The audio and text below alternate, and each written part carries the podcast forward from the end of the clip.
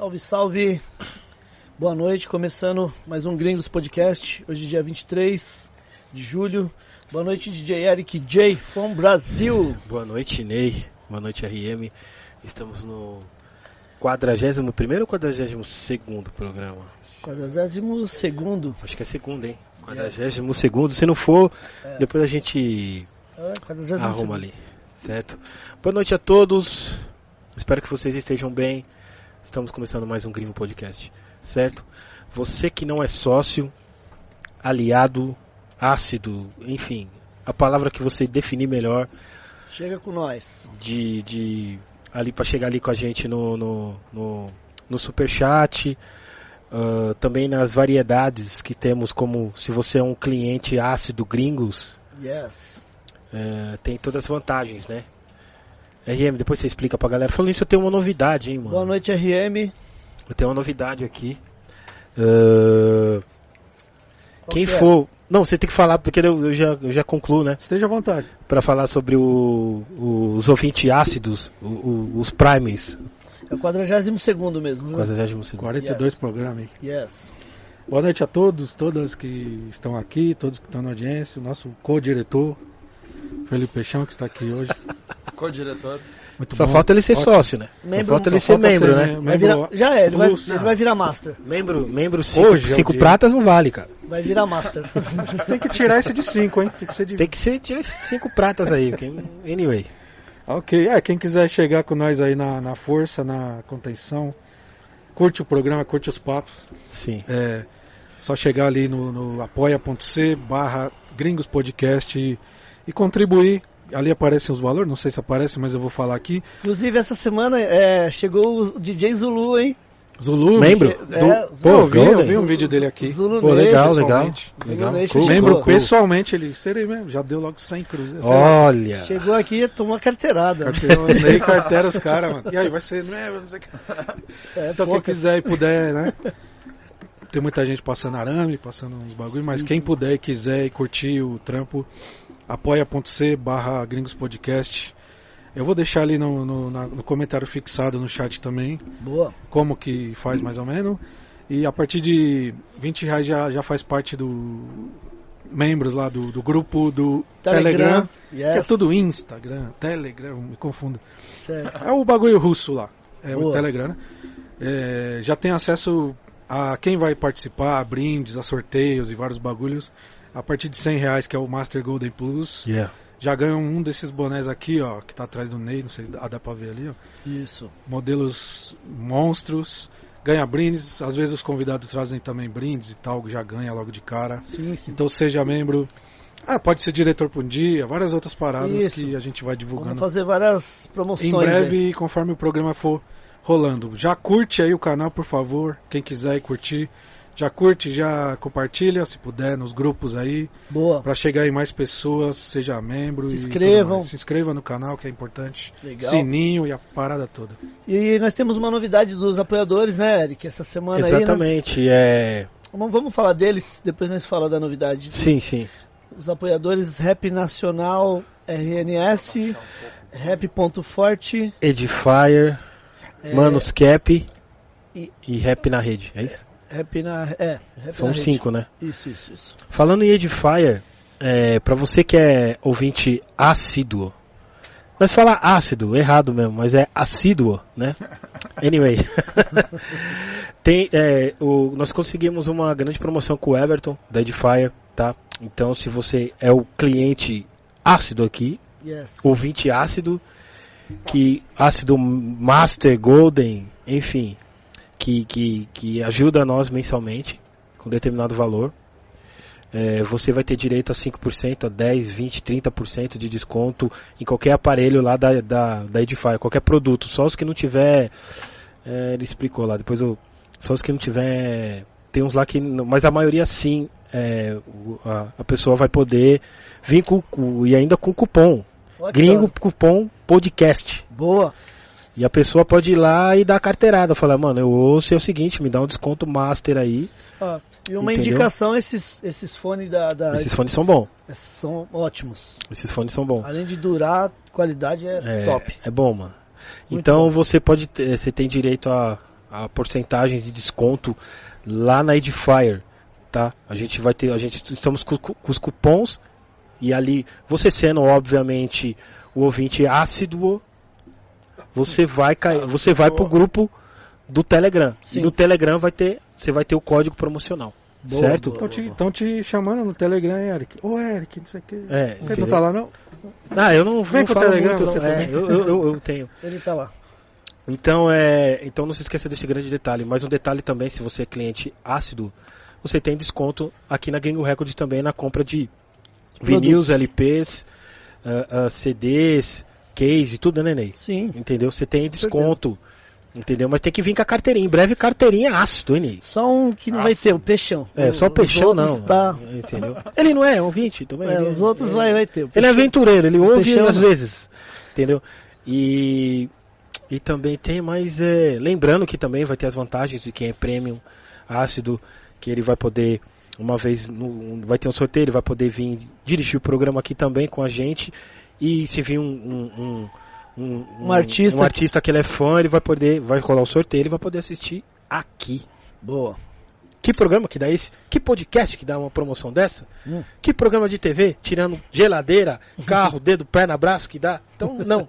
É só aqui na Gringo Podcast, certo? Lembrando também que o Gringos Podcast está nas plataformas de áudio aí, Spotify, Deezer, Google e iTunes Podcast. Inclusive o de hoje do nosso ilustre convidado, né, Eric? Sim, Estará nas plataformas a partir de amanhã também. sim. Lembrando que a gente já. é, obrigado, Nathalie Sampu. 20 pratas já aqui. Opa, aí, ó. É Obrigado, assim. obrigado. E muito obrigado a todos vocês que colaboram com, com o nosso programa. Muito obrigado a todos. Legal. Isso fortalece também a gente trazer as atrações, É. né, mano? Com certeza.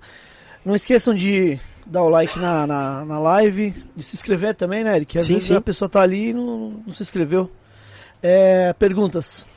É, as perguntas, quando for pergunta do superchat, nós vamos ler na hora pro, pro nosso convidado, tá? Se não for, é, se não for é, superchat, o RM vai selecionar três, vocês podem fazer suas perguntas, que o RM vai selecionar as três pra gente fazer pro nosso convidado. E o, e o nosso convidado de hoje tem muito a acrescentar, vai ser uma aula, tá? Como todos, todas são, mas hoje é específico em, em determinado produto, em determinada área, entendeu? Que nós DJs precisamos saber tudo. Sobre, sobre né? Pelo menos 50%, né? Entendeu? Sim, sim. E, e o público também, né? Eh, o público também que é amante do vinil, tá ligado?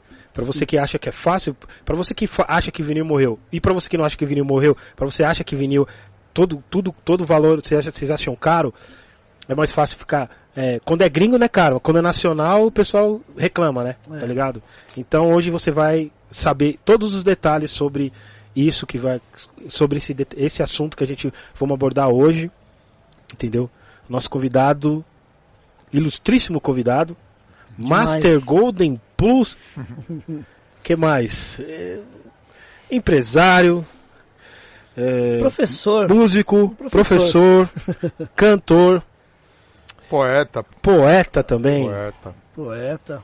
Master Golden, ativista também, ativista, Master também. humanista. Eu continuo acreditando na humanidade, Yeah. com todos os Boa. defeitos. sim, É por isso que eu trabalho, né? sim.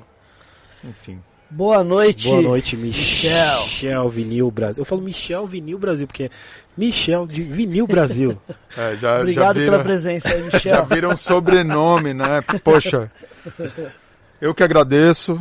Estou muito feliz aqui de estar com amigos, parceiros, né? Pessoas que eu admiro o corre, né? Sim.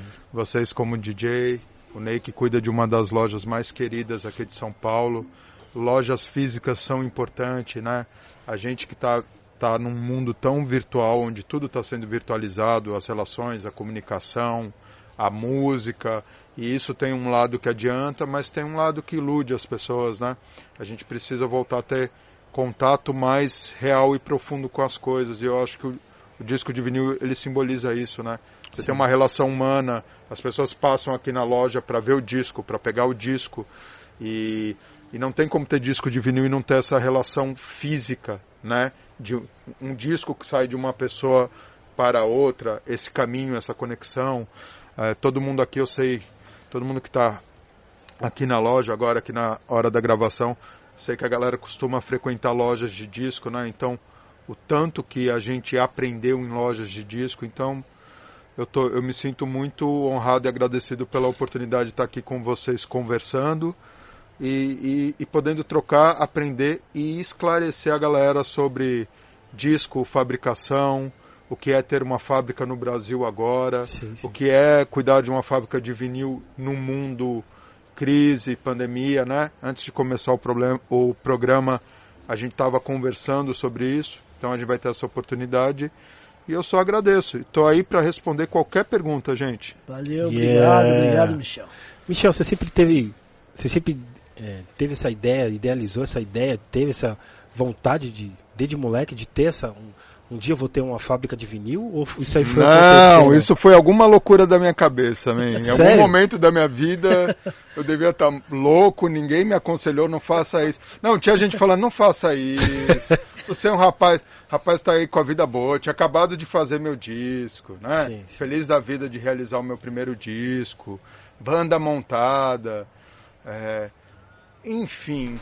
É, eu nem sei dizer desde quando eu amo música, né? Eu comecei a tocar um instrumento em 91 na ULM. Eu tinha Sim. 14 para 15 anos de idade. Sim. Foi onde eu cursei um violão popular. E aí eu peguei o final da década de 90, me formando como músico, começando a escrever minhas primeiras composições, escrevendo os meus primeiros poemas, antes mesmo de me tornar DJ, né? Eu falo, pô, que responsa, né? Falar aqui que eu sou DJ na frente desses Não, dois monstros, assim, fala, pô, que cara abusado, né? Mas, porra, eu viro as minhas músicas, dou as minhas riscadinhas e animo o baile, vai. Animar o baile a gente. É uma coisa que a gente sempre, sempre fez. Mas antes mesmo, a história, a minha história como DJ começa ali no final dos 90, começo do 2000, mas mesmo antes de me tornar DJ, eu já tocava violão, já tocava alguns instrumentos, já escrevia, já era poeta. E, e, e, mesmo antes de começar a trabalhar profissionalmente como DJ, né? E aí fiquei um tempo fazendo isso, fui morar fora, compus o Solar Soul, voltei, passei a me dedicar mais à banda, à composição, e aí acabou acontecendo a história da Vinil Brasil, que a gente vai chegar nisso, mas mesmo antes de ser isso eu já era poeta, né? Sim, sim. Então, assim, o que eu vejo da Avenida Brasil é como se fosse o meu maior poema, o maior poema físico que eu já fiz, né? Olha para aquela fábrica eu falo, nossa, é poesia em estado bruto e físico, assim. É, eu acho que é o grande poema que eu consegui fazer até agora dentro da minha jornada, né? E sendo bem sincero, Eric, eu nunca imaginei que eu ia ter uma fábrica ou que eu ia ser empresário, porque eu acho que inclusive eu não tenho esse perfil e esse viés, né? É... Eu também não abri uma fábrica porque eu queria ficar milionário ou porque eu queria glamour. Não, não tem nada a ver com isso. Tem a ver com a correria da gente poder, poder materializar música com qualidade e gerar legados, né? Então, sendo bem sincero, eu não seria empresário se eu, eu não teria uma fábrica de camiseta eu não teria uma fábrica de sabonete, né? A Vinil Brasil tem um, um, lado muito legal da história, o aprendizado musical, né? Por exemplo, esses dias eu descobri um, um rapper do Amazonas, não sei se ele está escutando a gente, se tiver salve Igor Muniz, né? Pode crer. Cara, que discão! E aí, pelo que o Igor me falou, é o primeiro disco de, de rap do, da região norte. Ele está representando toda uma cena. Um disco muito bem produzido. É? De Manaus. Pode crer, pode Ele está ali na Zona Franca. Sim, sim. Trabalha, inclusive, numa, numa fábrica de televisores, né? Acho que eu até falei com ele. Com o Igor, ele sim, entrou em contato comigo. Que eu dei um salve, eu falei, olha, Isso, a, é. Gringos é o lugar certo para você vender seus discos. Ele falou comigo. A gente, inclusive, quer adquirir uns para vender na nossa loja virtual. Mas, sim. cara, esse é o lado mágico e legal da fábrica, que é eu me dedico para música e eu acabo recebendo meu pagamento, entre aspas, em música, em conhecimento, que é o que me interessa. Então, inclusive, o Peixão que está aqui com a gente foi fazer uma, uma visita lá na fábrica essa semana. Eu falei, mano, tem um disco para te mostrar. E mostrei o disco do Igor. Ele falou, caralho, que som, que letras, que bem produzido. O disco com, com grave absurdo, muito bem feito. Eu falava, mano, o grave aqui tá flat. Olha o grave desse som. Olha como esse disco tá falando. Olha as letras. hip hop real, consciência, papo reto que é o que o nosso povo precisa, consciência, educação, compromisso, empatia, amor, cuidado, fundamento básico de hip hop, gente. Sim, sim. Né? A gente que vive hip hop, a gente tem que manter claro para as pessoas o que, que é. Então, Eric, se não fosse isso, eu não estaria cuidando de fábrica. Porque antes de ser empresário, eu sou humanista, eu sou ativista, eu sou poeta, eu, eu sou artista, eu sou comunicador. Eu quero deixar uma obra que de alguma maneira colabore para melhorar e tornar a vida das pessoas melhor e mais Sim. evoluída, senão não faz sentido. Então, e outra coisa, assim, não, as pessoas me fazem essa pergunta como se um belo dia de manhã eu tivesse acordado e tivesse lá tomando meu suco de laranja e falei, ah, hoje eu vou abrir uma fábrica de disco, né? Sim, sim. Para você que está me ouvindo em casa, não tente fazer isso. Repito, não tente fazer isso em casa principal. Em casa nem dá para fazer. Não tem como pôr uma prensa e uma caldeira. E... Não, não entra nenhuma máquina daquela é, que a gente vê lá. Exato. Para. Não tem como subir no elevador, pela janela vai ser um trampo. Enfim. Mas o que, o que é curioso da história é que eu não me programei é, cartesianamente, eu não fiz Sim. cálculos e me programei e falei, não, quero ter uma fábrica, e aí eu fiz uma planilha, e aí eu fiz custo de máquina, e aí a conta fecha, e aí eu posso investir. Não foi um caminho cartesiano e racional e planejado. Né? A história tem a ver com esse fato de em, em 2000, é muito curioso, agora em 2000, ontem foi, ó gente, a gente falou que a gente ia falar de fábrica de disco de vinil, mas ontem o George Clinton fez 80 anos, então era só para atrair público mesmo, a gente só vai falar do George Clinton hoje. Então se você não gosta do George Clinton, eu peço que você vá tomar um chopp, aqui na rua tá, tá em pique assim de Pandemia não existe, né, virada, gente? Aqui na, virada cultural. na Galeria Olido tá cheia a rua, pessoal. Quem quiser curtir é só vir. Então hoje a gente só vai falar de George Clinton e trabalhos relativos. Então mande as suas perguntas. Ah, ok. Ah, é brincadeira, a gente pode tirar um tempo para isso, porque... é, o George Clinton inclusive vai entrar aqui ao vivo já já. É... Não, quem me conhece um pouco sabe o quanto eu gosto de George Clinton, de Parliament Funkadelic. Para mim é a maior banda do planeta, indiscutível. Se você não concorda, venha conversar comigo.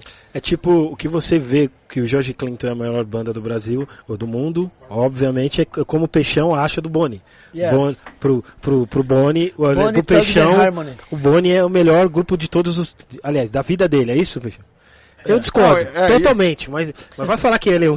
Não, é brincadeira, assim, brincadeira. Não, e é só, meu, é só o meu ponto de vista, né? É Sim. uma coisa pessoal para mim. Eu tenho, eu tenho um entendimento de vida e um gosto que eu falo, não, esse cara para mim. Mas voltando à história da fábrica, né? É, eu estou falando isso porque exatamente há uma década atrás, o George Clinton estava fazendo 70 anos e ele veio se apresentar aqui no Sambódromo. Não sei se algum de eu vocês. falar. Tava, eu foi. Lembro. Eu falar, eu lembro. O Peixão balançou a cabeça ali. E, cara, eu tava, eu tava juntando dinheiro para ir morar fora. Eu ia viajar 25 de julho para morar em Londres há uma década atrás e ficar lá. E eu lembro que eu não tinha dinheiro para ir no show e da minha casa eu vi o show no IMB falando, caramba, o cara que eu mais amo na vida. Eu sempre fui um cara que às vezes eu não tinha grana, mas eu falava, bom, se eu tenho que ir no show, a primeira coisa é ir até o show. E lá alguma coisa vai acontecer, eu consigo um ingresso, eu dou um sim, jeito. Sim. E cara, eu vi, eu vi shows assim que as pessoas não botam fé e falam, mano, como é que você conseguiu? Eu falei, não sei, eu queria ir no show, eu fui. Chemical Brothers aqui no Pacaembu, eu não tinha ingresso, tava parado num barzinho de faculdade, conversando, comecei a conversar com uma pessoa, a pessoa fala, ah, eu tenho dois ingressos. Ganho ingresso para mim e para minha namorada. Então eu acredito que quando você tem que estar no é, negócio, a coisa acredito, acontece. Né? Mas nessa, nessa época eu estava me preparando para ir viajar e morar fora. E eu não, não tinha grana, estava juntando grana para chegar e morar fora. É sempre difícil, né, sair daqui e fazer coisa lá fora. Te, teu dinheiro não vale nada. Você chega lá, nossa, X euros, X pounds. Aí cê, se você começa a fazer a conta em câmbio, você não toma uma água, você fica louco. É melhor. Você fala, não, relaxa, curte aí. Mas enfim, eu não pude, não pude ver, fui viajar, acabei lá em Londres vendo um show dele que assim, ele estava à distância que eu tô de você aqui, Eric, assim no show, entendeu? Sim. E aí o mundo gira, mas enfim. A minha estada de, em Londres foi onde eu comecei a conceber meu primeiro álbum e onde eu voltei a compor mais, a tocar instrumento, a cantar, que é um negócio que vem lá de 91 Sim. e que o DJ meio que deixou de lado. Aí eu volto com esse disco pronto pro Brasil. Quem ainda não conhece, se vocês procurarem Michel, que é assim, eu tenho vários codinomes, né? Tem o DJ Alchemix, que é o DJ, tem o Poeta, que é o Inspirado, que é mais antigo que o Alchemix. Aí você tem, te- você tem vários codinomes e várias personas, né? Eu lembro da minha mãe, quando eu falava que eu era o DJ Alchemix, minha mãe falava, meu filho, você tem um nome tão bonito, usa o seu nome. E aí quando eu fui fazer, quando eu fui fazer esse disco, galera, é, é, você ter esses personagens e essas personas que são lados autênticos da tua personalidade e da tua capacidade, não. É como se o, o, o Alchemix fosse um super-herói DJ, o Inspirado fosse um super-herói poeta. Mas quando eu fiz esse disco, em 2011, em abril de 2011, meu pai fez a passagem. Já era um senhor, já tinha 85 anos de idade, tudo certo. Mas era uma pessoa que eu tinha muito próximo. E aí eu estava com 35 anos de idade, agora em agosto eu faço 45. Eu falei, caramba, né, velho? Você, agora o pai é você, você já está bem grandinho, você tem uma consciência, você procura não estar de bobeira no mundo, você acredita que você veio aqui numa missão passar uma coisa e você tem que mergulhar nela. Então eu tive um ano sabático em Londres, onde, onde eu continuei tocando bastante lá, trombei bastante o Divisor lá, cheguei a Sim, tocar sim. com ele. Boa. Toda a galera da cena, se o Divisor estiver assistindo, salve, mano, espero que você esteja bem. Toda a galera da cena Brazuca lá, toquei em todo o circuito, continuei me mantendo como DJ lá, mas eu, eu saía para tocar uma, duas vezes por semana e tinha condição de ficar internado em casa, compondo, lendo muito, estudando. Qualquer coisa que a gente faça na vida, eu- a hora que eu cheguei aqui a gente estava conversando também com o Peixão, que ele falou, mano, eu admiro o tesão que você tem na parada. Então a gente tem que procurar ter tesão no que a gente faz e a gente tem que se dedicar, a gente tem que estudar. A gente está vivo para evoluir na vida. Então, assim, a, a grana que a gente recebe por um trabalho seria uma maneira de compensar o tempo que você não tem de estudar para evoluir. Porque a única coisa que a gente leva quando a gente vai embora é o que, o que a gente carrega na alma, no espírito da gente. O resto é ilusão, gente. A gente está aqui dentro de uma loja que não vai embora com o Ney. É. Eu não falo que eu sou o dono da Avenida Brasil, óbvio que eu sou o proprietário, mas eu não me apresento como dono. Você lembra, você lembra que quando a gente fez alguma coisa, alguma entrevista, uma parada, eu falei isso pra você? Eric? você Lembro, lembra lembro. dessa parada? Lembro. Falou, Minas não, eu Minas, tô eu aqui, lembro. é, eu tô aqui com, eu tô aqui com o o dono da Avenida Brasil, eu falei, não, dono não. É, verdade. Proprietário não. Isso mesmo. e não que eu não seja, mas é responsável. Porque você pode ser proprietário de alguma coisa e você pode não ter cuidado e respeito por ela. Então eu só me coloco na posição de alguém que está cuidando de alguma coisa. E que se não for bem cuidado, a responsabilidade vai ser tirada da minha mão. E essas máquinas só caíram no meu colo pela vontade que eu tenho de ser responsável e de cuidar de alguma coisa em prol de um coletivo. Eu também poderia estar muito bem na minha casa sem estar segurando essa pedreira e sem o tanto de problemas que eu tenho para cuidar de uma fábrica de cultura no Brasil agora para as pessoas. eu Sim, não sim. uso a fábrica no meu proveito, no meu benefício próprio. É óbvio, gente, se você cuida de uma coisa para os outros, essa coisa ela tem que cuidar de você e te beneficiar. Só que a fábrica não está em função do Michel. A fábrica está em função de servir às pessoas. E é nesse lugar que eu me coloco, o último da fila segurando o paredão. E é por isso que eu estou cuidando, né? Você, você, numa, numa hierarquia positiva de, de luz, de positividade, as pessoas que estão no topo da pirâmide, elas não estão no topo para cuidar e usurpar e roubar e explorar. Elas estão, elas estão numa posição mais elevada e hierárquica pela capacidade de cuidar. E é assim que eu encaro a história na fábrica. Eu estou na, na ponta da pirâmide do negócio porque eu estou cuidando de algo pra gente, gente. Ó, tô aqui, tô aqui na loja que eu admiro, tô vendo o disco do Taíde aí, que tá uma belezinha.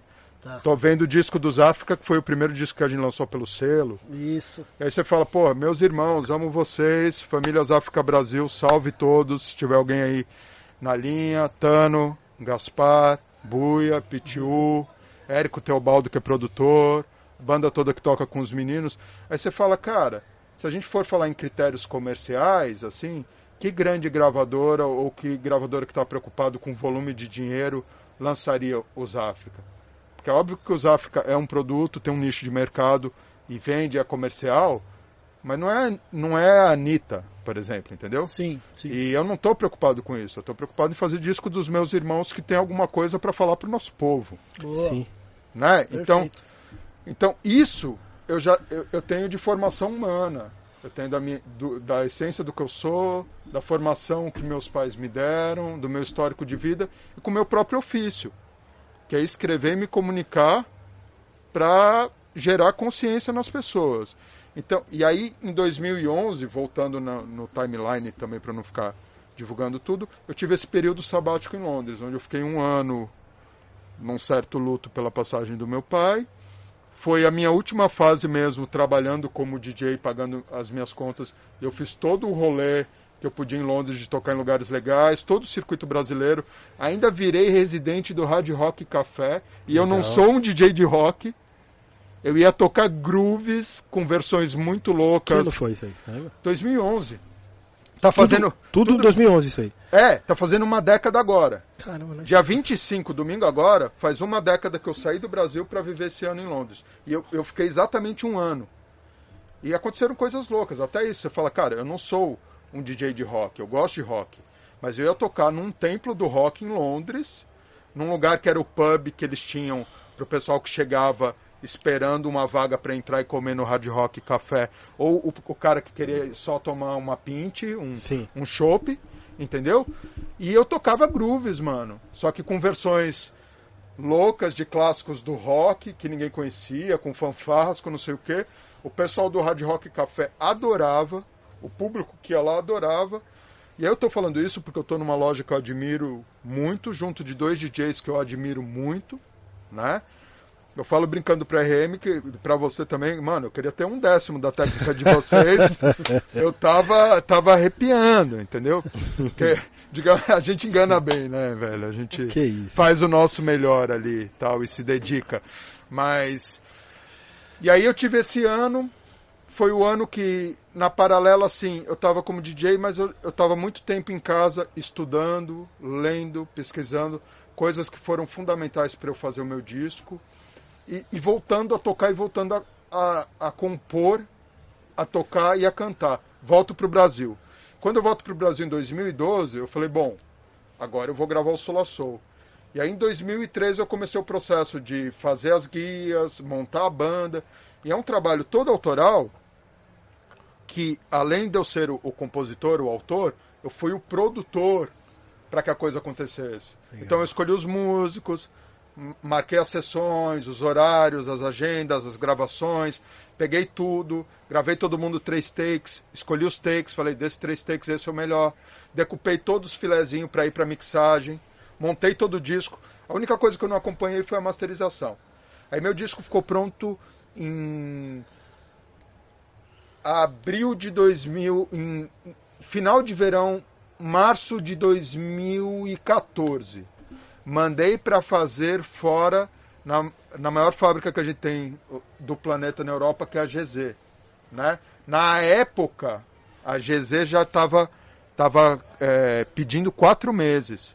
A Vinil Brasil, no Brasil, trabalhando durante todo esse tempo, a grande maioria do prazo que a gente teve esse tempo todo foi de 60 a 90 disco, dias, né? Dias. Tivemos atra... a gente teve atrasos pontuais no meio de tudo isso e aquela conversa que a gente estava tendo, né? Quando você faz um disco errado, tem o pessoal ali esperando para te tacar a pedra no disco errado. Quando você atrasa um disco, ninguém vai falar dos 100 discos que você entregou no prazo Certo. ou das presas que você fez antes É para alguém assim. ter um disco. é Sempre sempre assim. assim. O povo dedica um tempo absurdo de andar para trás e falar mal das coisas sem saber o que está acontecendo. Isso é normal da humanidade, ainda mais nessa fase de internet, Sim. onde todo mundo com o celular na mão é um bicho feroz. Ao vivo, a paradinha é outra. Tem pessoas que falam coisas na internet que elas não falariam aqui na sua cara, Nem olhando fudendo, no teu a maioria Sim, não. sim, sim. não, A maioria não. A gente sabe disso, né? É. E, bom, mas aí tô, tô contando tudo isso para falar que o meu disco era para chegar aqui em agosto de 2014. Meu disco foi prensado na GZ na data do meu aniversário de 2014 e eu não pedi. Foi feito. E foi Sim. feito dentro do prazo. O importador do meu disco demorou cinco meses para trazer o negócio, porque era um cara enrolado. Cinco meses? Cinco meses. E eu fui receber esse disco nove meses depois e o prazo era quatro. Entendi. Né? E estão reclamando daqui ainda? É, vai vendo, né? Porque agora, inclusive, Gente. estamos com uma série de problemas na fábrica de prazo por conta da crise que a gente está vivendo. Porque não é Vinil Brasil, são as fábricas do mundo. Então, para falar da GZ, que é a maior fábrica do planeta, gente, para vocês terem noção do que está acontecendo no mundo, a maior fábrica de discos não está aceitando mais pedido e não tem prazo para voltar a aceitar. Algumas fábricas que a gente tem próxima já estão pedindo um ano ou não estão aceitando. A Vinil Brasil ela teve que subir o prazo dela e talvez ela vai precisar aumentar porque não é questão de querer, gente. A fábrica precisa bater disco, e entregar rápido para entrar dinheiro. É uma necessidade prática. Ela não vive de, de devaneio, não tem um mecenas multimilionário bancando, é correria e trabalho. Então, como é que eu posso fazer para manter o templo pra gente de pé? Tem que trabalhar pra caralho e procurar entregar o mais rápido possível. Só que, gente, você que tá me ouvindo em casa, tua vida tá fácil? Tá tudo legal? Todo mundo que você conhece está empregado? Quantas pessoas você conhece que fecharam fábrica, comércio, negócio? Quantas pessoas que você conhece que estão desempregados passando veneno? É, E por que que e por que as coisas estariam mais fáceis para a Vinil Brasil? E aí nesse processo, Eric, eu fiquei nove meses é, conversando com as pessoas que eu tinha próximo da música, porque eu sempre tive envolvido com a música, porque é o que eu vivo, é o que eu amo. Sim, eu sim. escuto, eu conheço as pessoas, né? É, é a tua vida. E eu ia conversar com algumas pessoas que eu conhecia da cena e falava, gente, o que, que a gente precisa ter para ter uma fábrica no Brasil? Aí todo mundo me falava, não, velho, não dá, porque trazer uma prensa de fora custa não sei quantos mil euros, vai dar não sei quantos mil reais. Aí você multiplica, na época o câmbio era 3, agora é 7. Aí você tem que pôr mais 100% de im- imposto. Só para vocês entenderem, gente, uma prensa de vinil agora deve estar custando em torno de 250 mil euros. Multiplica por 7. 250 mil euros. É, é, é, Euros. é, é. Multiplica por Paulada, 7. Paulada. E aí, para trazer formalmente esse container e chegar aqui, põe mais 100% de importação. Aí, maravilha, você tem uma prensa de fazer vinil. Sabe o que você faz com uma prensa de vinil? Nada, porque você tem que montar toda a estrutura em volta, você tem que ter uma sala de corte para cortar a matriz, você tem que ter um laboratório de galvanoplastia para fazer um estampo para você poder pôr na máquina, você tem que montar toda a estrutura que serve a máquina, que gera, que leva vapor e água fria para o molde, a estrutura elétrica, você tem que ter bancada para acondicionar os discos, pino, você tem que ter funcionário treinado. A Vinil Brasil está contratando. Sabe qual é o nosso maior problema agora? Todo mundo fala eu faço tudo, eu quero qualquer coisa. A gente não precisa de gente na fábrica fazendo qualquer coisa, a gente precisa de gente na fábrica fazendo trabalho específico. Perdemos nosso torneiro mecânico, modelador, um mestre para Covid. Sim. Foi, foi, foi o único caso de Covid na fábrica e foi um falecimento. Então, olha o cenário no qual a fábrica tem trabalhado há um, um ano e sete meses. Só a gente que está lá dentro sabe o que a gente está passando, gente. É. E quando eu comecei a história, eu não imaginei que eu ia estar passando por um momento desse. Eu não imaginei que era tão difícil. E aí a gente começa a ver o preço das coisas no Brasil, a falta de tecnologia, a carga de imposto, o quanto custa se manter um funcionário pagando direitinho, registrado. E todo mundo lá é registrado e é, e é pago direitinho. O ano passado a gente ficou dois meses com a fábrica parada no começo da pandemia, com todo mundo em casa recebendo. Eu não reduzi salário de ninguém e as pessoas estão lá trabalhando. E quem, e quem foi embora não foi por causa da pandemia, foi embora porque não era adequado para o trabalho. Sim. Sim, sim. E agora a gente segue procurando gente e tem um monte de gente desempregado e a gente não encontra as peças corretas. Porque às vezes o cara tem experiência, mas ele está num momento humano que ele não está bom.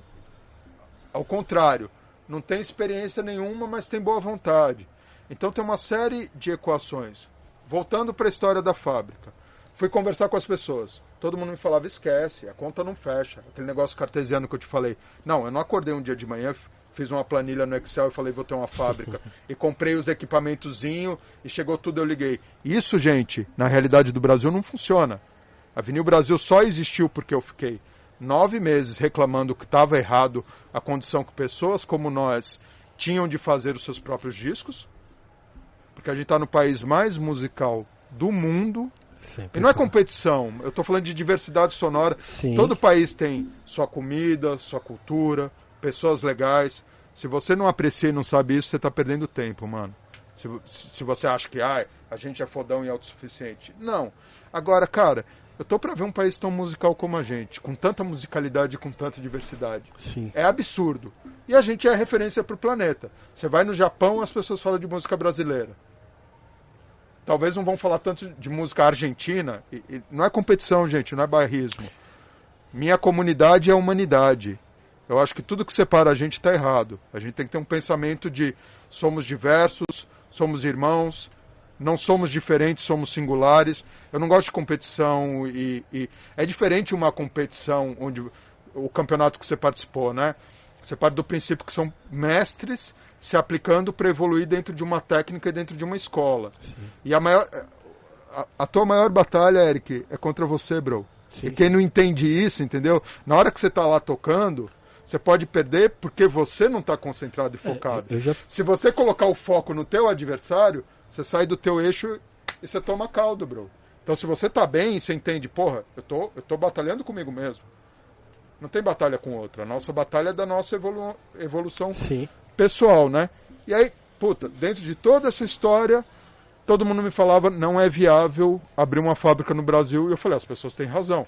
A conta não fecha. Vamos fazer um cálculo Quantos por básico. cento, assim, mais ou menos? De 100%, 70%, 80% falava, Michel, não vai virar isso aí não. Não, assim, eu não estava na fase, eu não estava na fase nem que eu tinha encontrado as máquinas, Eric. Eu estou falando de uma fase desse período de nove meses esperando o meu disco.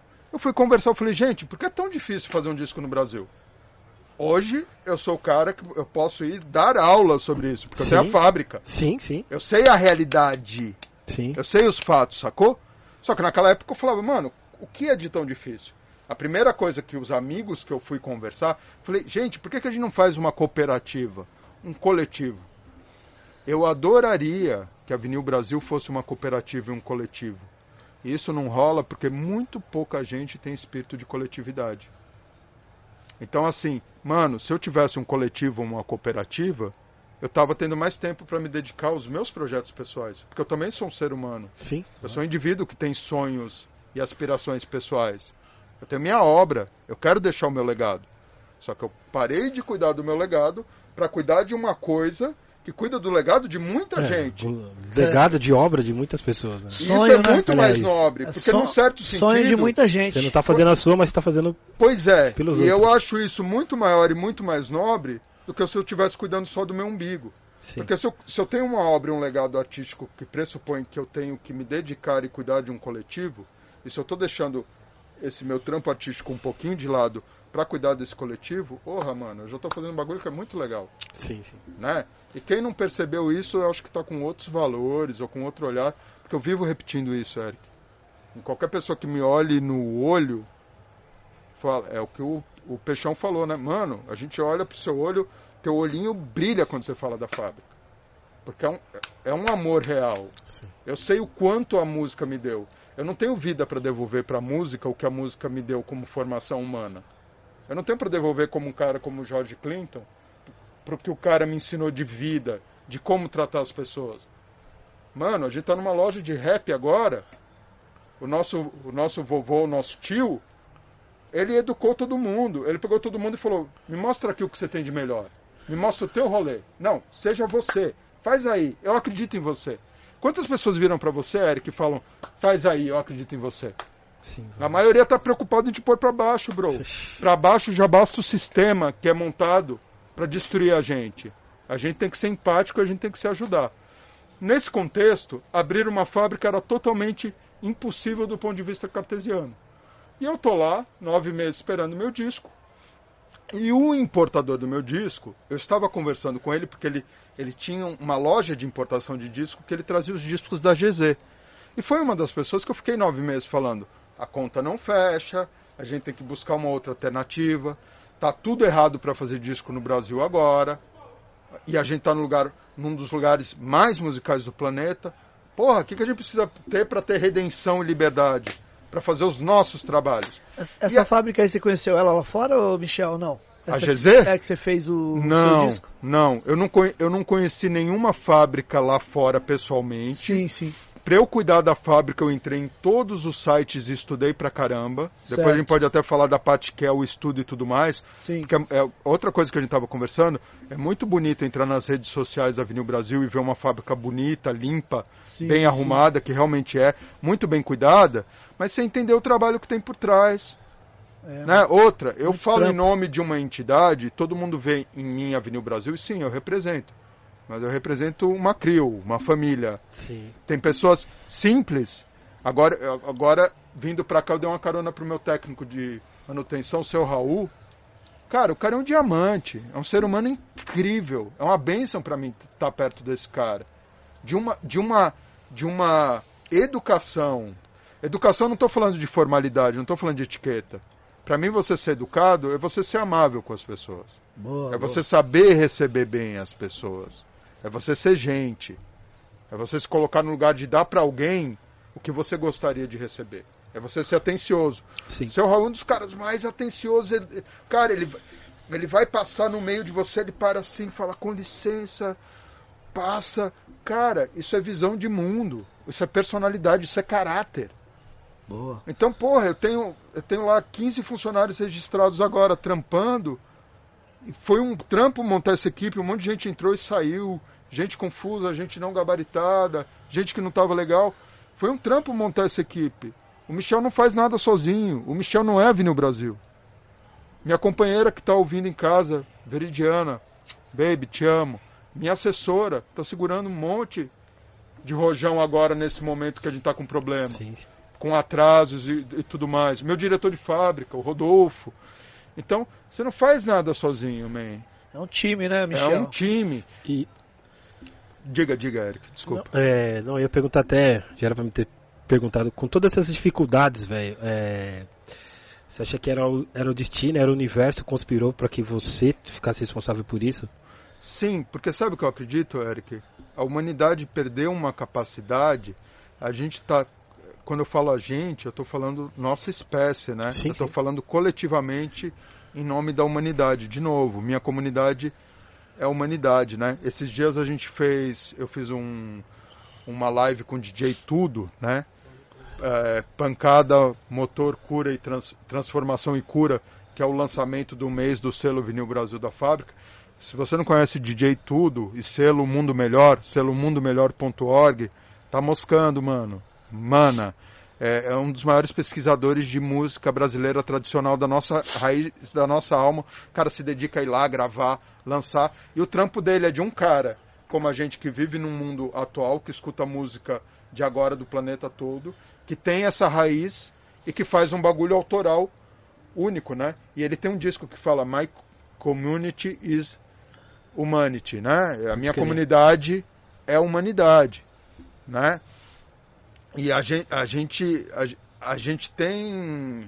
Desculpa a pergunta também, é tanta coisa que vai abrindo na cabeça. Não, eu é- é viajar, sobre- eu falo muito, hein, gente? Não, com, com todas essas coisas que aconteceu, Hum. se foi o universo, você acredita que foi o universo que Sim, conspirou? Sim, Deus, o universo, tudo conspirou, porque É, caiu eu- tudo na sua mão, tá é, ligado? gran- é, é, cada um se tem fosse- sua crença. É, Ainda, se- bem a que, crença- ainda bem que caiu no, Porque no- se- é, no exatamente. Michel, porque se fosse pra outro, talvez tenha Porque até desistido já. desistir se fosse Desistido, ou ou, não cuidando por um outro É, motivo, É, que é o ego, a grana, o status, eu sou um empresário. Mano, e daí que eu sou empresário? Eu ando na rua e converso com qualquer pessoa, eu não sou melhor que ninguém, e nem pior. sim, sim.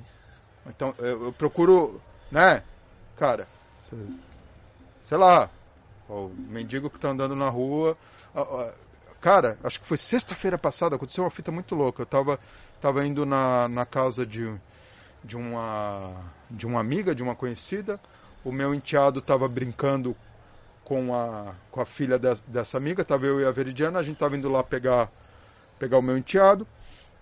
E a gente, a gente antes ia passar num hortifruti pra pegar um, alguma coisa pra beber, pra comer, pra levar lá pra gente comer e depois voltar pra casa. Era perto de casa tal.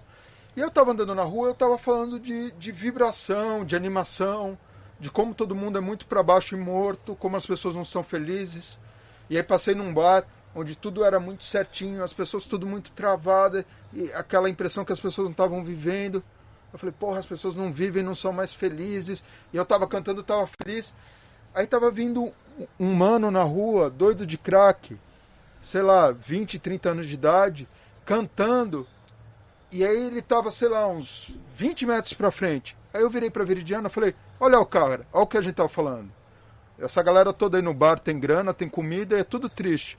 O moleque louco, de crack, tá aí cantando, tá feliz, negro, todo mundo vai olhar ele com preconceito, sacou? Todo mundo vai falar, é um mendigo, é um craqueiro, cuidado, vai te roubar. E as pessoas não param para olhar o ser humano. Porque ele pode ser tudo isso, pode ser um cara legal que tá com problema. E não vai te atacar. Aliás, a grande maioria das pessoas que eu vejo sempre doidas de crack, nunca vi fazendo nada. E a gente cria esse monstro.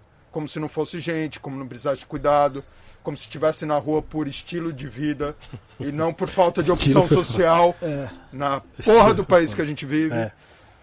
E o cara tava cantando um samba e não sei o quê. Eu falei, olha lá, olha lá. Aí eu cheguei, o cara tava cantando, eu cheguei.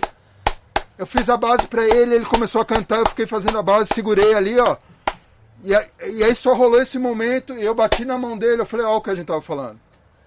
E aí se eu sou um cara, ai, um craqueiro, ai, deixa eu atravessar pro outro lado da rua, porque não é da minha estirpe. É um ser humano, bro.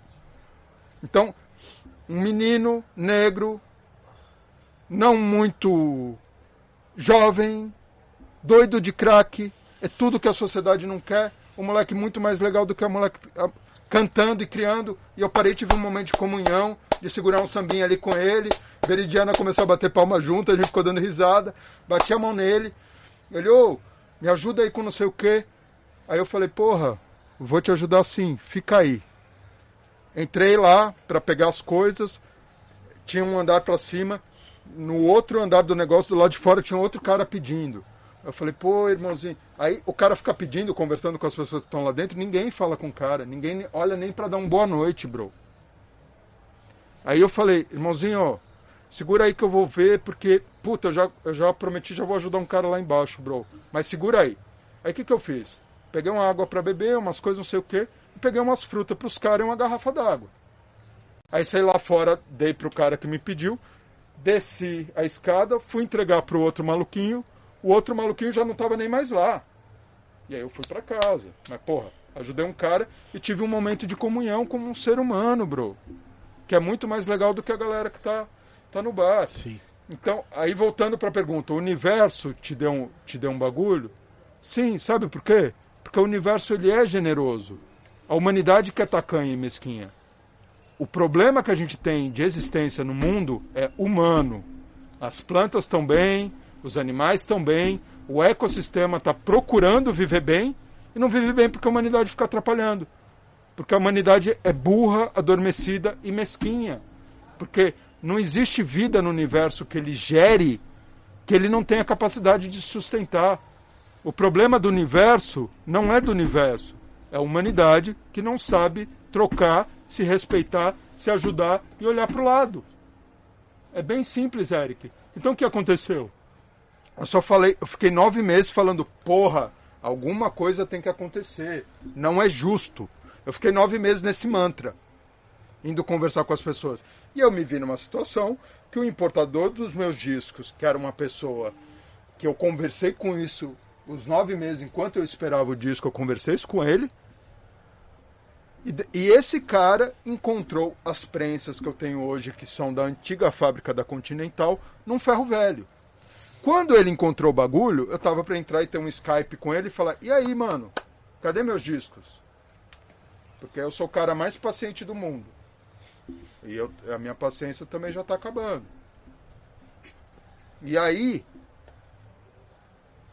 ele nesse dia tinha feito um post assim com uma foto, que eu te mostrei essa foto das prensas largadas Uhum. no Ferro Velho. Se você quiser entrar no site da Vinil Brasil, vinilbrasil.com.br, entra lá, conheça a fábrica. Tem uma- um monte de. Aliás, dê um passeio pelo site enquanto a gente está conversando, você que está ouvindo o áudio, que aí você vai ver o clube, a loja, a assinatura. É muito bonito ver tudo aquilo e parece fácil, mas é maior trampo manter aquilo girando. manter a loja operando agora, a operação de lojista Sim, sim. né? Porque tem muita gente chamando a gente com quadro reduzido por conta de pandemia, por questão de grana, de estrutura, por conta também da pandemia.